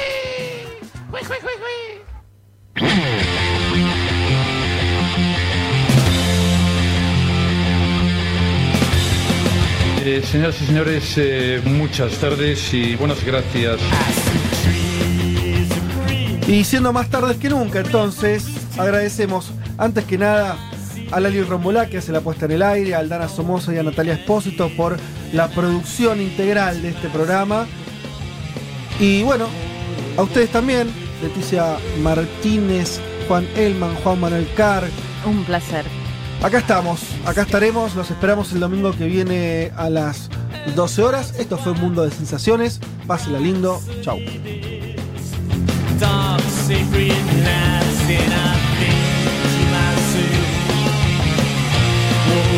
world